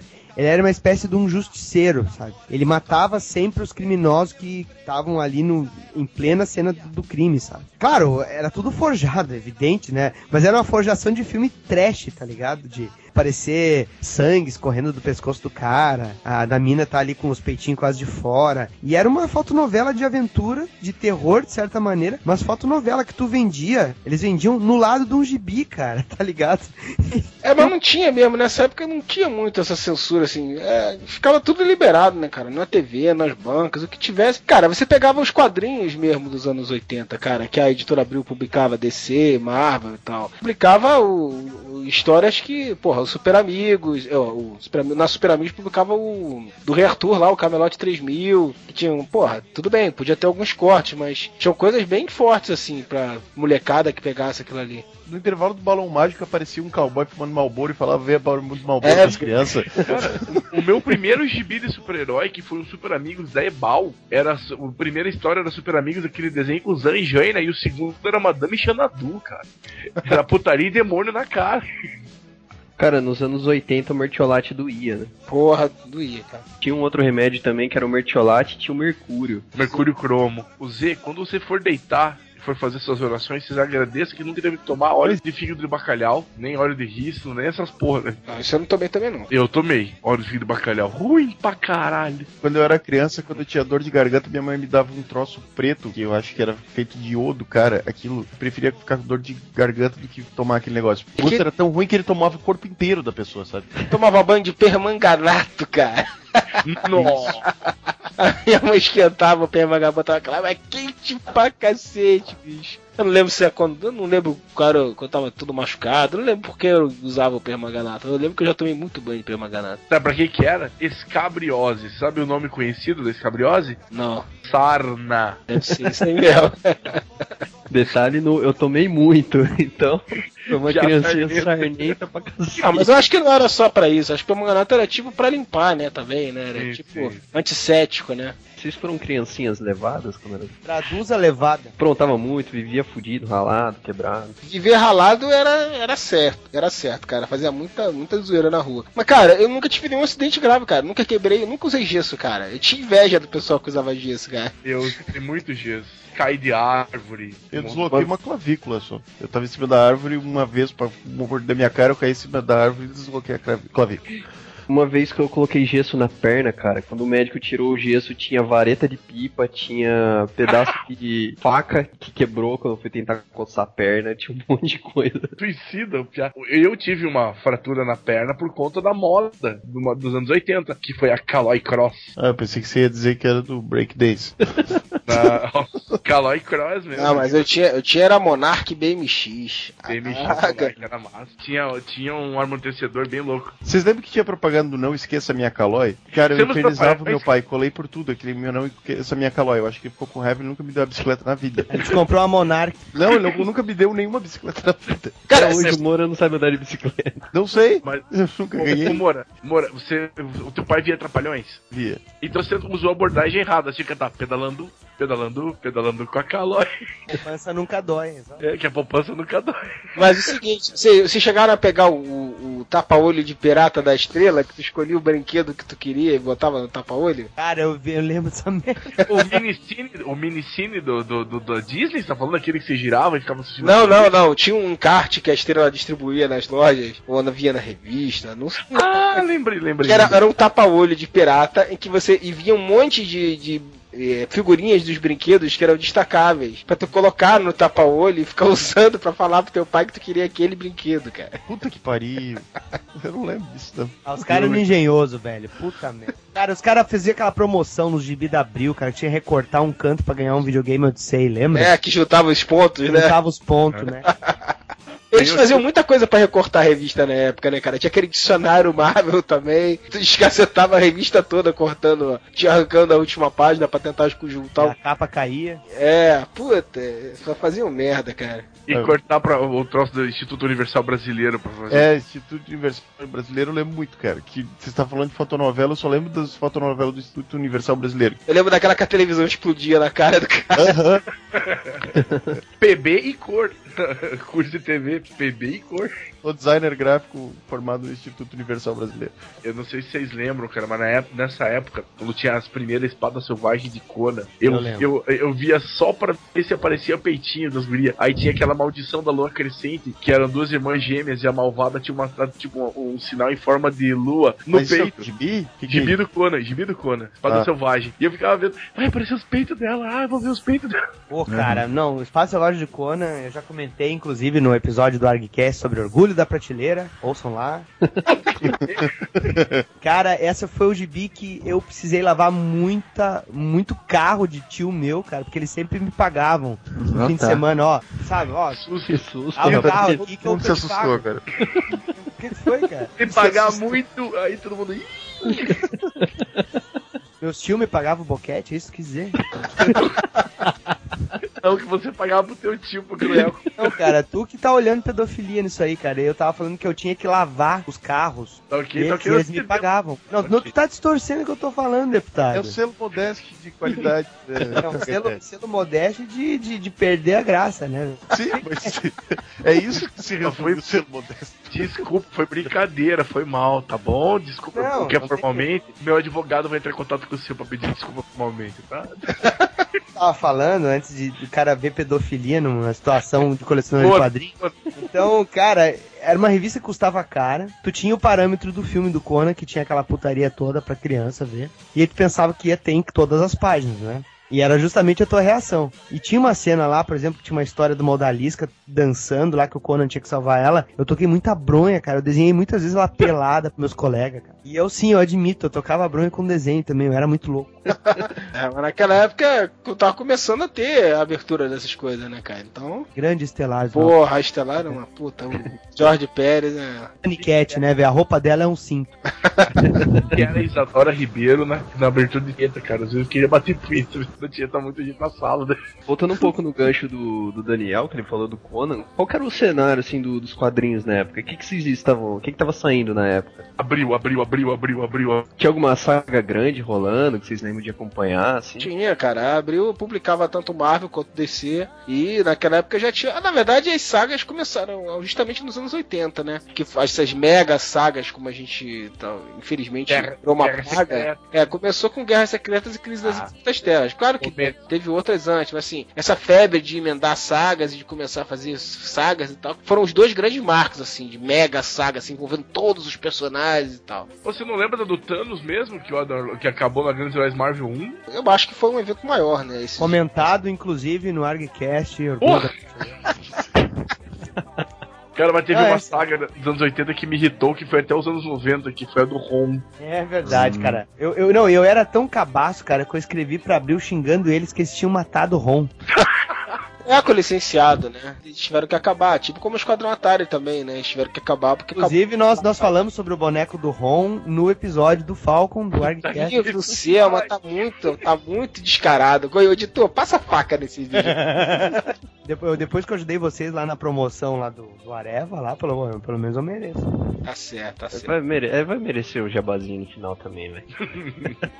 Mas você lembra de outras mega sagas, Daniel, antes dessas que eu falei? Guerras Secretas, teve também a, a saga do, da Morte da Fênix, que ela foi toda publicada no Super Aventuras Marvel. Tu teve a Crise nas Infinitas Terras saindo em todos os gibis da DC mensais. A crise era, era foda, sabe? Eu acompanhava mesmo, eu comprava todos eles e com cara. E, e além das, das edições da crise, né? Que eram 12 edições, vinham em cada uma e você tinha o, guia lá pra tu saber qual edição que ia sair. As histórias todas dos heróis giravam em torno disso, né, cara? Então tinha repercussão em todos os estilos, até no Monstro do Pântano, cara. Não, e Tinha- outra, tu tinha no gibi do Superman uma história do Superman com Gil Kane, que era da década de 70, que não tinha nada a ver.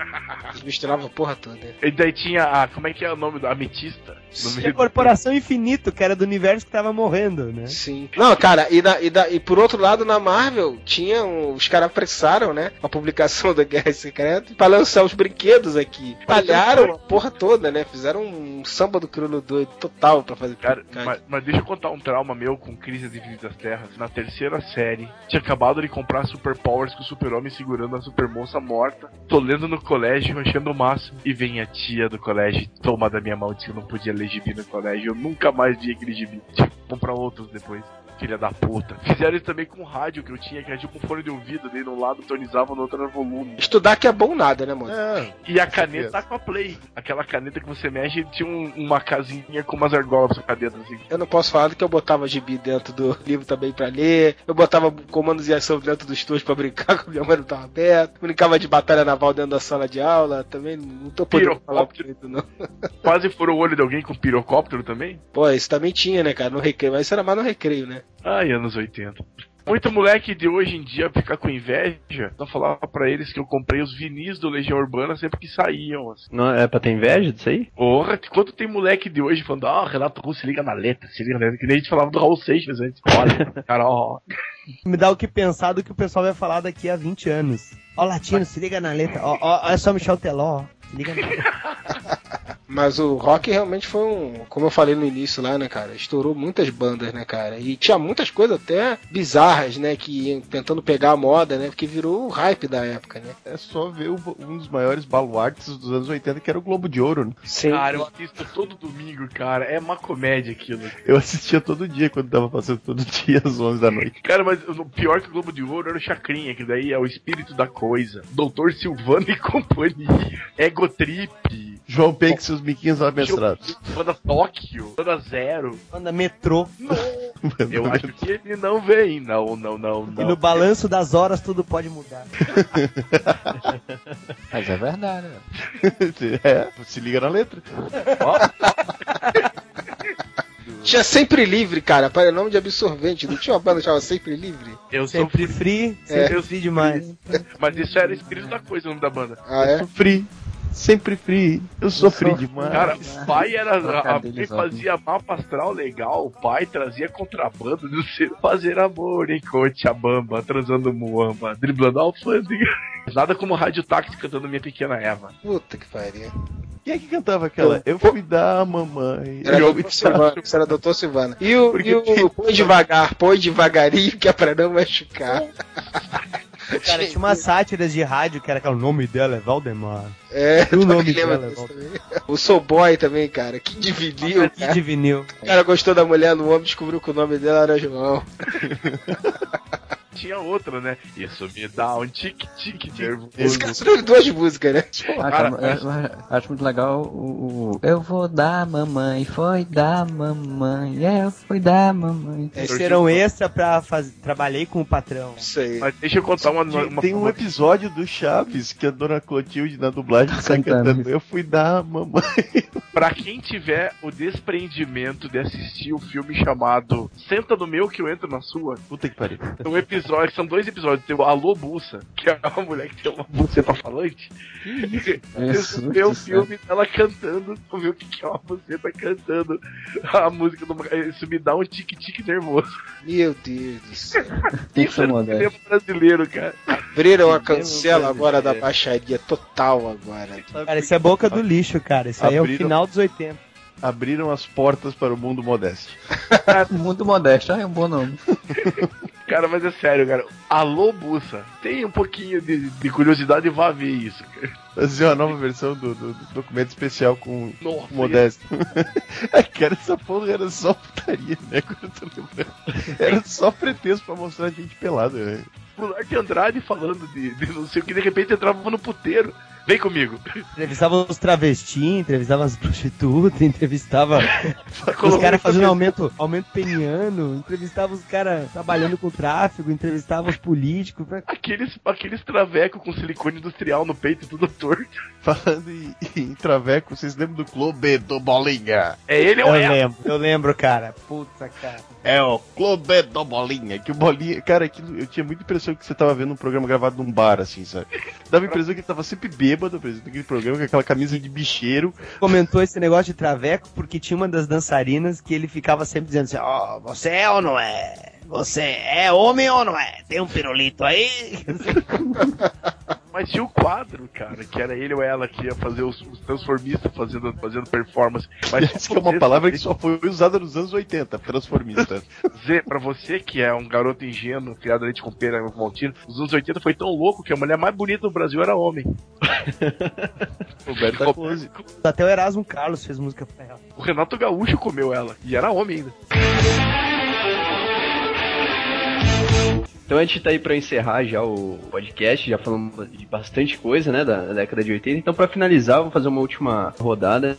Freud, de tudo aí que a gente falou, o que, que mais te marcou nessa, nessa época, assim, da década de 80? Ah, cara, é, é difícil citar uma coisa, cara. Tudo era muito, muito legal, assim, né? porque é- são memórias afetivas mesmo que a gente tem, né? Hoje, pessoal, se for comparar com as coisas de hoje, o cara vai falar que ah, hoje é muito melhor, hoje a informação é mais rápida, tem muito mais opções, não sei o que lá, não sei o que lá. Mas, cara, não é verdade. Não tem época melhor, cara. Cada época tem sua característica, sua diferença. Pra gente que viveu os anos 80, cara, foi uma época muito foda, cara. Por todas essas coisas que a gente falou aí, de ter mais liberdade pra ver as coisas, e, e você não precisava de tanta, tanta gente filtrando o conteúdo e deixando passar só o leite com pera, entendeu? E muitas coisas que hoje o pessoal vê como coisa negativa, na, na época tinha o seu charme. E claro que toda geração tem muita coisa tosca. Você olha pra trás, você vê o cabelinho do Bon Jovi, você fala, puta que pariu, como o cara usava, parecia um poodle ridículo. E até o Bon Jovi, só vi a foto das mães e das tias na época, né? Pois é, então, mas é, cara, é coisa da época. Mas eu achei o anos 80 muito foda e dá, dá saudade, né? Já passou, não tem muito esse de querer voltar, mas, mas na época foi muito bom.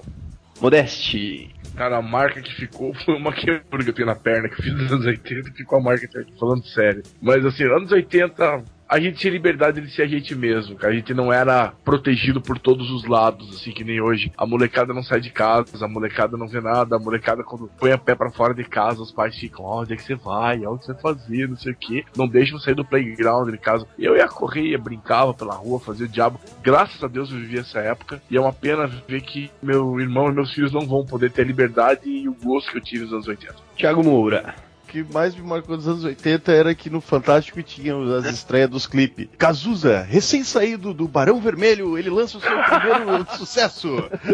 Guilherme Arantes!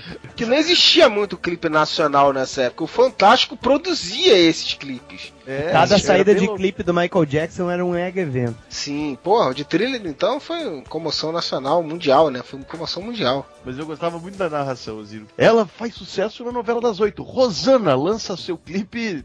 E cada vez era um global diferente apresentando, não era? Chamava É. o global qualquer pra fazer uma apresentação personalizada. E era assim Fazer a narração ali. Na- e a narração da garota do Fantástico. Ela Pô, tem é. 62 de busto, 92 de quadril. Ela é natural de Paraguaçu, Paraguaçu da Serra. Cara, era, de- era outro momento especial do domingo, hein? Ela gosta de sorvete de chocolate, caminhadas na praia e leituras matutinas. é, como pequeno príncipe. Seu sonho? A paz mundial.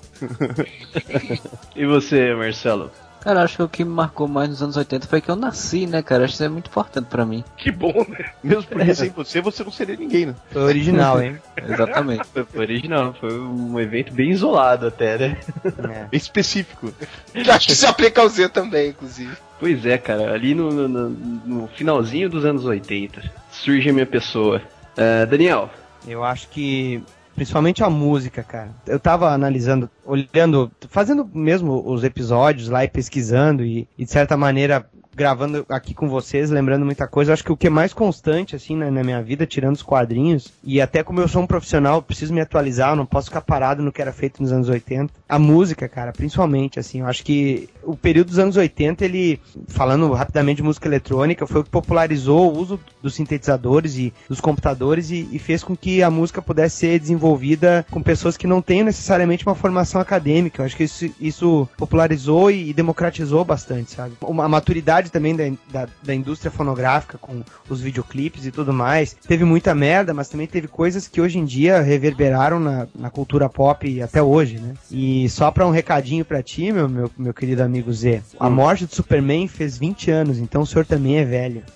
Cara, sabe qual que foi minha grande surpresa? Que eu vi o filho do Bebeto jogando no Flamengo. Cara, esses dias o Bebeto fez o gol e fez o Nana Neném, cara. Faz... É, eu me Esses liguei. dias é bom, né? Faz 18 anos já, caralho, cara.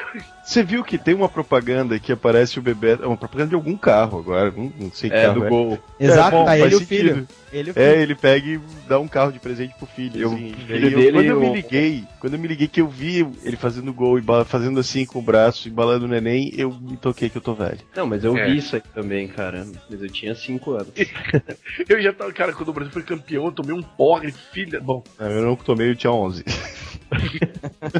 E o filho do Bebeto, inclusive, um ótimo ator, né? Bem natural, assim, na propaganda. Pai. como, todo, como todo jogador de futebol, né? Então é isso, minha gente. Esse foi o podcast nostálgico anos 80. Mando de velhinhos reclamando do que foram os anos 80. Mas beleza, queria agradecer a participação do Daniel HDR mais uma vez. Muito obrigado e parabéns pela sua estreia como pauteiro. Espero que o senhor seja mais natural. É, isso mostra que você realmente não ouve podcast Forever. Não, os que tu apresenta geralmente eu não escuto, mas como esse. esse eu tive que participar. É, eu Oi. confesso- mas Daniel Eu HDR. sentindo que rolou um clima de amor entre Zé e Daniel. Mas assim, Daniel HDR. Por Diga, acaso, deputado. você tem um podcast que você queira recomendar para nós? Tenho, tenho sim. O, é o podcast. Ô, cara, tu tem certeza que é recompensa isso, cara? Falei tanto, velho. Eu acho que ficou gravado no subconsciente todo mundo. Se a gente quiser ouvir a sua garbosa voz e seu sotaque de gauchinho, qual o outro canal que nós temos, senhor Daniel HDR? www.argcast.com, podcast de quadrinhos, RPG, cinema e outras inutilidades. Prepare-se que no final do ano nós temos uma surpresa titânica pra vocês. Então, por favor, nos prestigiem www.argcast.com ou cursodequadrinhos.com.br. Muito bem, cara. Foi bom você falar no Nerdcast, que você quase não falou nele durante o podcast. Exato. Ninguém ia se ligar disso. Então aguardem então a surpresa titânica do Nerdcast no final do ano. Cara, re- recomendação mor pra todo mundo que for ouvir o Argcast, escute o 100. A entrevista com o Mike Deodato foi foda pra caralho. É o funk do Deodato Chupador, né? É, esse, esse foi ouvir também, foi, foi foda mesmo, muito bom. Eu ri pra caramba ouvindo esse podcast. Ah, obrigado, cara. O Deodato é uma puta paga, todos nós sabemos disso. Só falta trazer ele pra cá então, né? Pô, é uma ideia, hein? Acabei de dizer que ele é uma puta paga, então tu vai ter que pagar bem. Não, cara, valeu, valeu. Obrigado, cara. Pô, lhe dei dois podcasts de entrevista do Deodato. Você é sempre muito bem-vindo a, a cá conosco. Cara, a próxima vez que vocês fizerem uma pauta que não seja sobre Stones versus Beatles ou sobre eh, Tokusatsu, né? Que me convida de uma hora pra outra, né? E que não seja eu apresentando, né? Ah, pois é, é no- novo, nova exigência do, do contrato de Megastar. É, na verdade é porque o Z sempre começa com esse papinho de, ah, esses velhos, não sei o quê. É, não teria problema se tu tivesse mudado toda a apresentação, Z. Mas tu foi um robozinho, cara. Tu falou que. Eu falei, eu escrevo. Quando eu vou apresentar, eu escrevo a apresentação e leio, cara. Ah, quando Cadê o improviso? Cadê... Quem vai ler, assim, tipo, eu aceito De nesse. preferência, cara. Vai ter um, vai ter um, como que chama aquele televisãozinho que os caras ficam lendo no jornal, Tele- assim. Teleprompter. Eu Zé opero quando- essa merda Zé todo quando, dia. Zé quando vai chegar na, na cantada das meninas, ele vai com as colinhas que o Romenick escreve pra ele. e ele pegou tudo do podcast de cantados, né? O Romenick passou uma das 1.200 cantadas que ele tem salva no computador. Tudo no bloco de notas, cara. Não é nem no Word, né? No bloco de notas. Bloco de notas. Você tá muito bem, muito bom de apresentador, mas tem que encerrar gritando Areva, como um bom apresentador do Areva. Pois é, então, além de agradecer o Daniel HDR, também agradecer os nossos outros participantes, o Marcelo, que falou pra cacete nesse podcast, não sei como aguento falar tanto, esse paraibinha do nosso coração. Marcelo. Processo! Meu Deus! Eu o filme com todo mundo, cara. É incrível. E é isso, vamos encerrando por aqui. Fiquem agora com a nossa leitura de e-mails e comentários. Até o próximo e whatever! Olha, olha que grito ridículo, cara. Nossa É. Vamos fazer um concurso, um concurso de grito areva. Vai, Marcelo, grito areva aí. Areva! Nossa, que isso. Mas tomando a dedada não, era grito... Modeste, vai. Whatever! Olha aí, isso assim, aí sim, Moura. Whatever! Olha só, todo mundo faz melhor que você, Zé. Daniel. Whatever! Olha aí, todo mundo, Zé. É vergonhoso pra você. Realmente, esse foi... É você então, Freud. Não, eu já, é tradicional já, pô. De novo. De novo, lógico. Whatever! Eu sofri, eu sofri,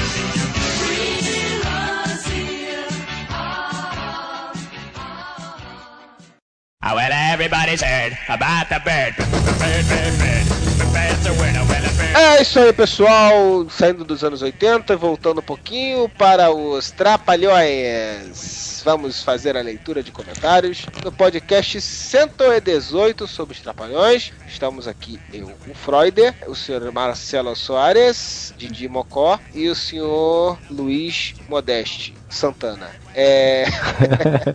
Diga aí da poltrona. Selecionei aqui o comentário do Cláudio Boaventura, Braz Lima e Cubas. Não. É, ele disse que essa história do motorista e o Didi ficou só no Facebook. Ninguém achou motorista nem nada. Aí disseram ser coisa de crente que não queria que o Didi fizesse o filme da segunda vida de Jesus. Ele disse que parei de repassar tudo que me falam por Facebook sem checar as fontes. Quer dizer que ele só parou por causa do Didi. Ele não pensou isso antes?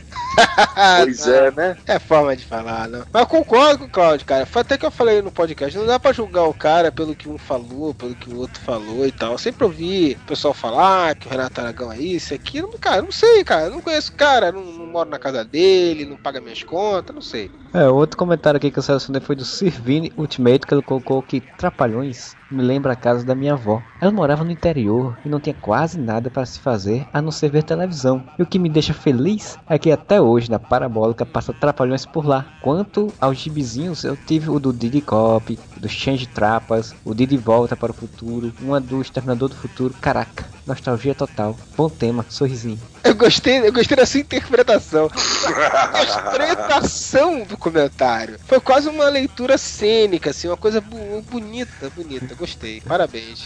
Obrigado pelo cínico.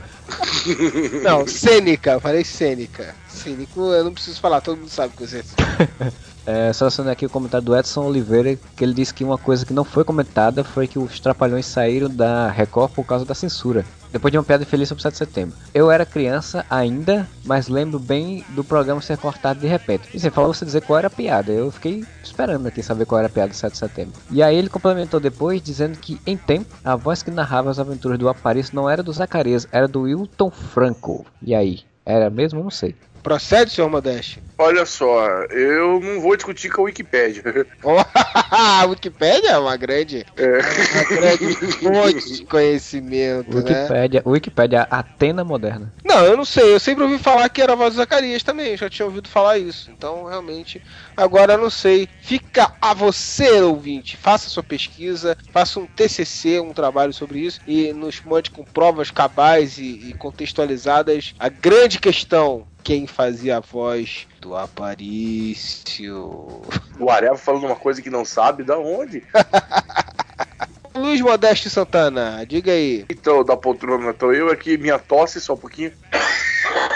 Mais um coração apaixonado aqui também na leitura de comentários. Separei aqui o e-mail do senhor, nosso querido ouvinte de sempre, o senhor Baltazar, que não é um artilheiro de Deus, que diz: Um cara que não sabe uma frase dos trapalhões merece ser castigado com uma hora de zorra total sem direito a piscar os olhos ou dormir de bruxo numa tempestade de piroca. Você escolhe Z? Isso foi pra você, tá? Eu realmente não sei o que você escolheria. Não tô na dúvida, porque eu não sei. Pois Sei lá. é. Fica no ar, fica no ar aí. Aí tem também o e-mail sucinto, o recado sucinto do Sr. Carmine ou Carmine, como seria a pronúncia americana. Ele diz: Modeste, o Dino Santana morreu em 2010. Mais uma contradição com a nossa querida Wikipédia. A Wikipédia não fala nada sobre isso, então se isso aconteceu em 2010, desculpe, Carmine, eu não sabia. A Wikipédia não me informou a esse respeito. Aí Parente dele, Luiz Modesto Santana. Não, não foi É. chamado nem pro enterro, não foi comunicado, que absurdo. É que eu não era o Luiz Modeste de Deus. A Carolina Arco Verde, primeiro ela ficou feliz porque a gente leu o e-mail dela no ar. No ar, né? Estamos no rádio agora. leu o e-mail dela no, no- no podcast. Aí ela colocou assim: a minha referência dos Trapalhões, das reprises que passavam na hora do almoço, os filmes que eu fui vendo depois. Caramba, era muito bom. Tá bom que eu tenho vergonha alheia pelo Renato Aragão hoje em dia. Quem não tem, né, Carolina? Será que o ego dele é tão grande que ele não vai admitir nunca que já deu e que, graça, que a graça não está só nele e sim nos outros companheiros? Eu acho, Caroline, que a questão não é nem essa de, de ele achar que já deu, é que ainda tem público e a Globo ainda paga pra ele. Se você tivesse recebendo, você ainda não faria o seu trabalho, mesmo achando que sabe Deus como é que estão as coisas. E ela assim, aqui o Saltimbancos é mesmo um filme ótimo, esse com um circo de Chaplin e tem uma carga política massa, até porque é baseado numa peça traduzida por Chico Buarque. Pra quem não sabe, pra quem não, não conhece, como a Carolina conhece, o Saltimbancos é uma peça muito antiga italiana que também já falava desse contexto social, do pessoal do circo lutando contra o dono do circo que explorava todo mundo. E o Chico Buarque aproveitou para fazer essa adaptação do Saltimbancos bem na época da ditadura. E o Didi entrou na, e também gostou da ideia e fez Saltimbancos Trapalhões. Foi bem bacana. E para encerrar as minhas, os meus comentários aqui, Álvaro Ferreira, que ele sabe de uma história, curiosidade sobre o Zacarias Cotonete, que reza a lenda os produtores dos Trapalhões chamaram o editor Cujo para conversar e fazer tipo um casting com ele. Que, quando ele estava falando casting, ele quis dizer pitching, para saber quais eram os quadros e personagens que ele fazia em seus shows. Então, aquele senhor de cinto colocou uma peruca, ficou vesgo e deu sua clássica corridinha em ciclo na frente dos produtores do programa. Foi contratado na hora. Esse era gênio. E Zacarias realmente era o cara. Tá aqui uma pergunta que o, que o Caio César mandou para o Freud, que não refere-se aos Trapalhões, mas sim o podcast de jogos tabuleiros, na verdade. Ele colocou, Freud, você que é mais das antigas, entre aspas, lembra-se de um jogo tabuleiro com animais, ursos, lince, mo monstro real e cenário de montanhas? É jogo dos anos 80, mas não consigo lembrar o nome, tão pouco encontrado nas buscas, tá lembrado? Cara, não faço a menor ideia. Lembra disso, Modeste? Nem a pau. Freud não explica essa daí. Vamos então dar uma passada rápida aqui. Temos aqui o Sr. Stuart. O Sr. Stuart falou aqui que o podcast foi bom, achei até que foi curto. Depois faça um só sobre os filmes, falando mais sobre, que são. Não, não, isso já deu. Fazer 20 podcasts de Trapalhões deixar e o Modesto vai, vai querer fazer um pra cada filme, não vai dar certo. Engraçado que quando passou o Alto da Compadecida, a minissérie mais famosa que passou na Globo, quando eu tava no finalzinho, quando o João Grilo ressuscita, veio aquele lampejo. Porra, esse é o fundo dos no Alto da Compadecida. Isto tá bem lento, hein? Do Alto da Compadecida, você acha que era o quê, rapaz? Pelo amor de Deus. E aí, falou falou com o senhor seu Panda, do pessoal do PNL aparecendo cada vez mais por aqui, que ele gostou. Isso daí. Obrigado, Stuart, mais uma vez. Muita gente elogiando aqui, o Coral King elogiou. É, o Raver também, eu não vou ler o comentário dele, mas é, obrigado, Raver. Eu acho que se Trapalhões fosse exibido inicialmente hoje, não ia dar certo, mesmo com todas as liberdades. Eles vieram na época certa. Não sei, Raver. Sinceramente, eu não sei se daria certo ou não. Eu acho até que sim, cara. Mas é como falei, é, você mesmo falou, cada coisa tem sua época, né? Eu acho que se os Trapalhões não tivessem vindo naquela época, algumas coisas não teriam tido a influência que tiveram deles hoje e a gente teria alguma diferença. E eles foram importantes pra, por vários motivos na época. Que a gente chegou a estar no podcast e tal, e até a questão do, do Mussum, a participação do Mussum ia ajudar um pouco o Seito, na minha opinião, pessoal, em particular. Bom, sei lá, já tô falando merda. Márcio Gomiero, Márcio Gomiero desceu a lenha no participante do podcast Whatever. Falou assim: quem é esse cara que fica falando mano o tempo todo? Puta cara chato. Fala em todos podcast. Cara, como você escreve mal, hein? Fala em todos podcast. que era pobre e miserável. O que ele quer com isso? O que ele quer com isso? Acento também se usa, hein? Já aproveitando o tema do podcast, vamos fazer um Criança Esperança para aí sacar ele bonito. Para de falar isso e diz alguma coisa útil, porra, mano. Caramba, hein? Olha aí, senhor Alex Matos está desolado, chorando nesse momento, tá debaixo da escuta. Diz que ele não gravou hoje? É, não gravou hoje. Porra nenhuma, né? Que o Alex tá pouco se cagando. O Savini, que veio em defesa aqui, um guardião da, Da moral e bons da costumes. moral dos bons costumes, e falou aqui: em respeito aos membros do Areva, não vou dar a resposta que tu merece. Uma pessoa apaixonada, sabe como uma pessoa apaixonada ela fica exaltada, entendeu, Márcio? E o Alex te, rola um bastidores, tá? Galera, não espalha. Rola assim o Modesto, o Alex, rola uma coisa assim de pele. A gente, a gente é irmão em trollagem. Ele, ele fez uma defesa inflamada aqui, entendeu? Não chegou a faltar ao respeito com o Márcio, mas fez um testamento aqui defendendo o Alex. Não precisava tanto, mas eu sei como é. Pessoas apaixonadas fazem coisas assim. E aí o Márcio depois respondeu: Nossa, beleza, desculpa se ofendi. Só disse que eu não gosto da participação dele no podcast. Só isso, não precisa ficar bravo. Ô, meu irmão, não faz isso, velho. Ah, Mas mandou mais um que chato, é. Márcio, é, rapaz, você perdoa, com modéstia. O amor é lindo. E você sabe como é que é, né? Quem ama o feio, bonito lhe parece. Então ele fica assim. Puta que pariu. Mas, cara, ô, a gente aceita críticas, entendeu? E eu gostei da ideia da gente fazer um Criança Esperança pro Alex, gostei. Não que ele esteja precisando hoje, né? É, né, afinal de contas ele gasta o seu dinheiro, que ele é funcionário público, né? Ele gasta o seu dinheiro em quadrinhos, né? Na verdade, a gente que precisa de, da ajuda dele, né? Mas tudo bem, né? Isso daí, Márcio, você pode criticar, eu não vejo você fazer muitos comentários positivos e tal, mas se você continua ouvindo e continua comentando quase todo o podcast, então é porque alguma coisa você gostou. E continue conosco falando mal ou não, não interessa. Certo? Podemos encerrar os trabalhos então. Até o próximo podcast. Ah, não, não, não, peraí, peraí, peraí, peraí, peraí. Não tem Rebobina a fita com bique. é, não tem, é com Bic. Não tem o Zenon hoje pra gente fazer aquela firula de falar o Facebook, de falar o Twitter. Didi, Didi, eu vou perguntar pra você, Didi. Qual é o Facebook do Areva, Didi? Ah, saia da poltrona do Facebook do Areva, é facebook.com barra o Areva da poltrona. E o Twitter, o Twitter. O Twitter é muito difícil da poltrona, é arroba aquelazinho com a bolinha por dentro e o Areva da poltrona. É só entrar lá e seguir nós. É isso aí, Psite. Aguarde e confie. E se você quiser mandar uma cartinha, que nem a Caroline, quiser mandar um, um e-mail, um e-mail para nós. O e-mail, o e-mail do Areva, meus queridos da poltrona, assim, o bito pra vocês é contato arroba uareva.com. Isso aí, muito A naturalidade dele é sensacional, né? muito macho, muito macho esse Marcelo, muito macho. Temos que encerrar com uma mensagem, Sr. Freud. Ah, então diga. Você que está ouvindo o nosso podcast, você tem certeza que fez tudo o que podia pelo seu semelhante? Pense que um dia vamos nos encontrar. E eu gostaria muito de chamá-lo de meu filho. Opa! que filha da puta. Tá vendo, Márcio Gomero? Você tem certeza que fez tudo pelo seu semelhante. Esse recado do Modesto foi pra você. Ele tá bolado contigo, rapaz. Fica falando da- do namoro dele, do amor dele, não pode. Então, até o próximo podcast. Whatever!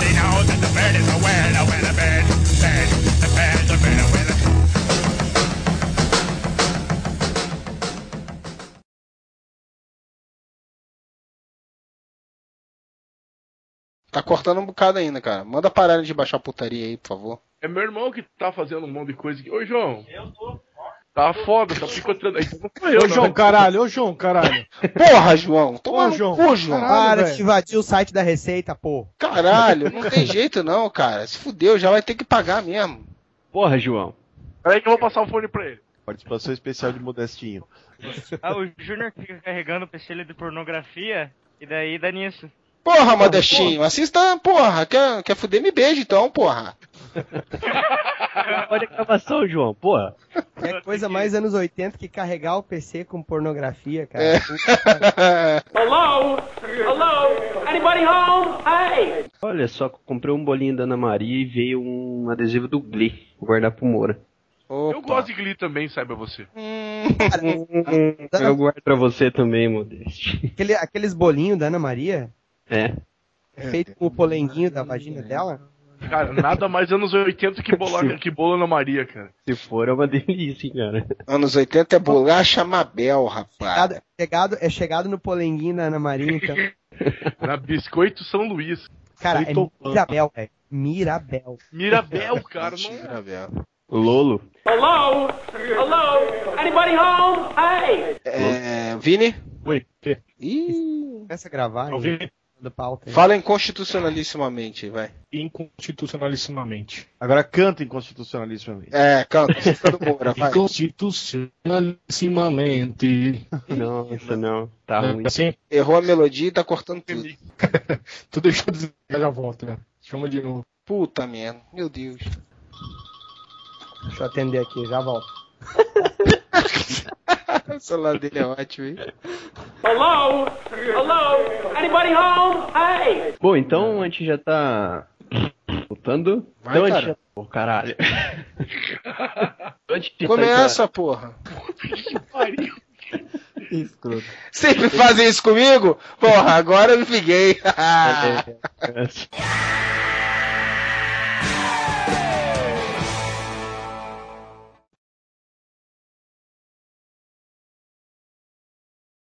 Como acabamos de ver, o esqueleto voltou ao passado para tentar prejudicar as pessoas. Na realidade, ninguém pode voltar ao passado, isso é apenas faz de conta. Mas podemos aprender com o passado, com as coisas que tenham acontecido e tentar aplicá-las para melhorarmos como seres humanos. Lembrem-se, é o dia de hoje que importa. Portanto, tratem de fazer dele um dia melhor. Até a próxima vez e He-Man deseja a todos boa saúde e boa sorte.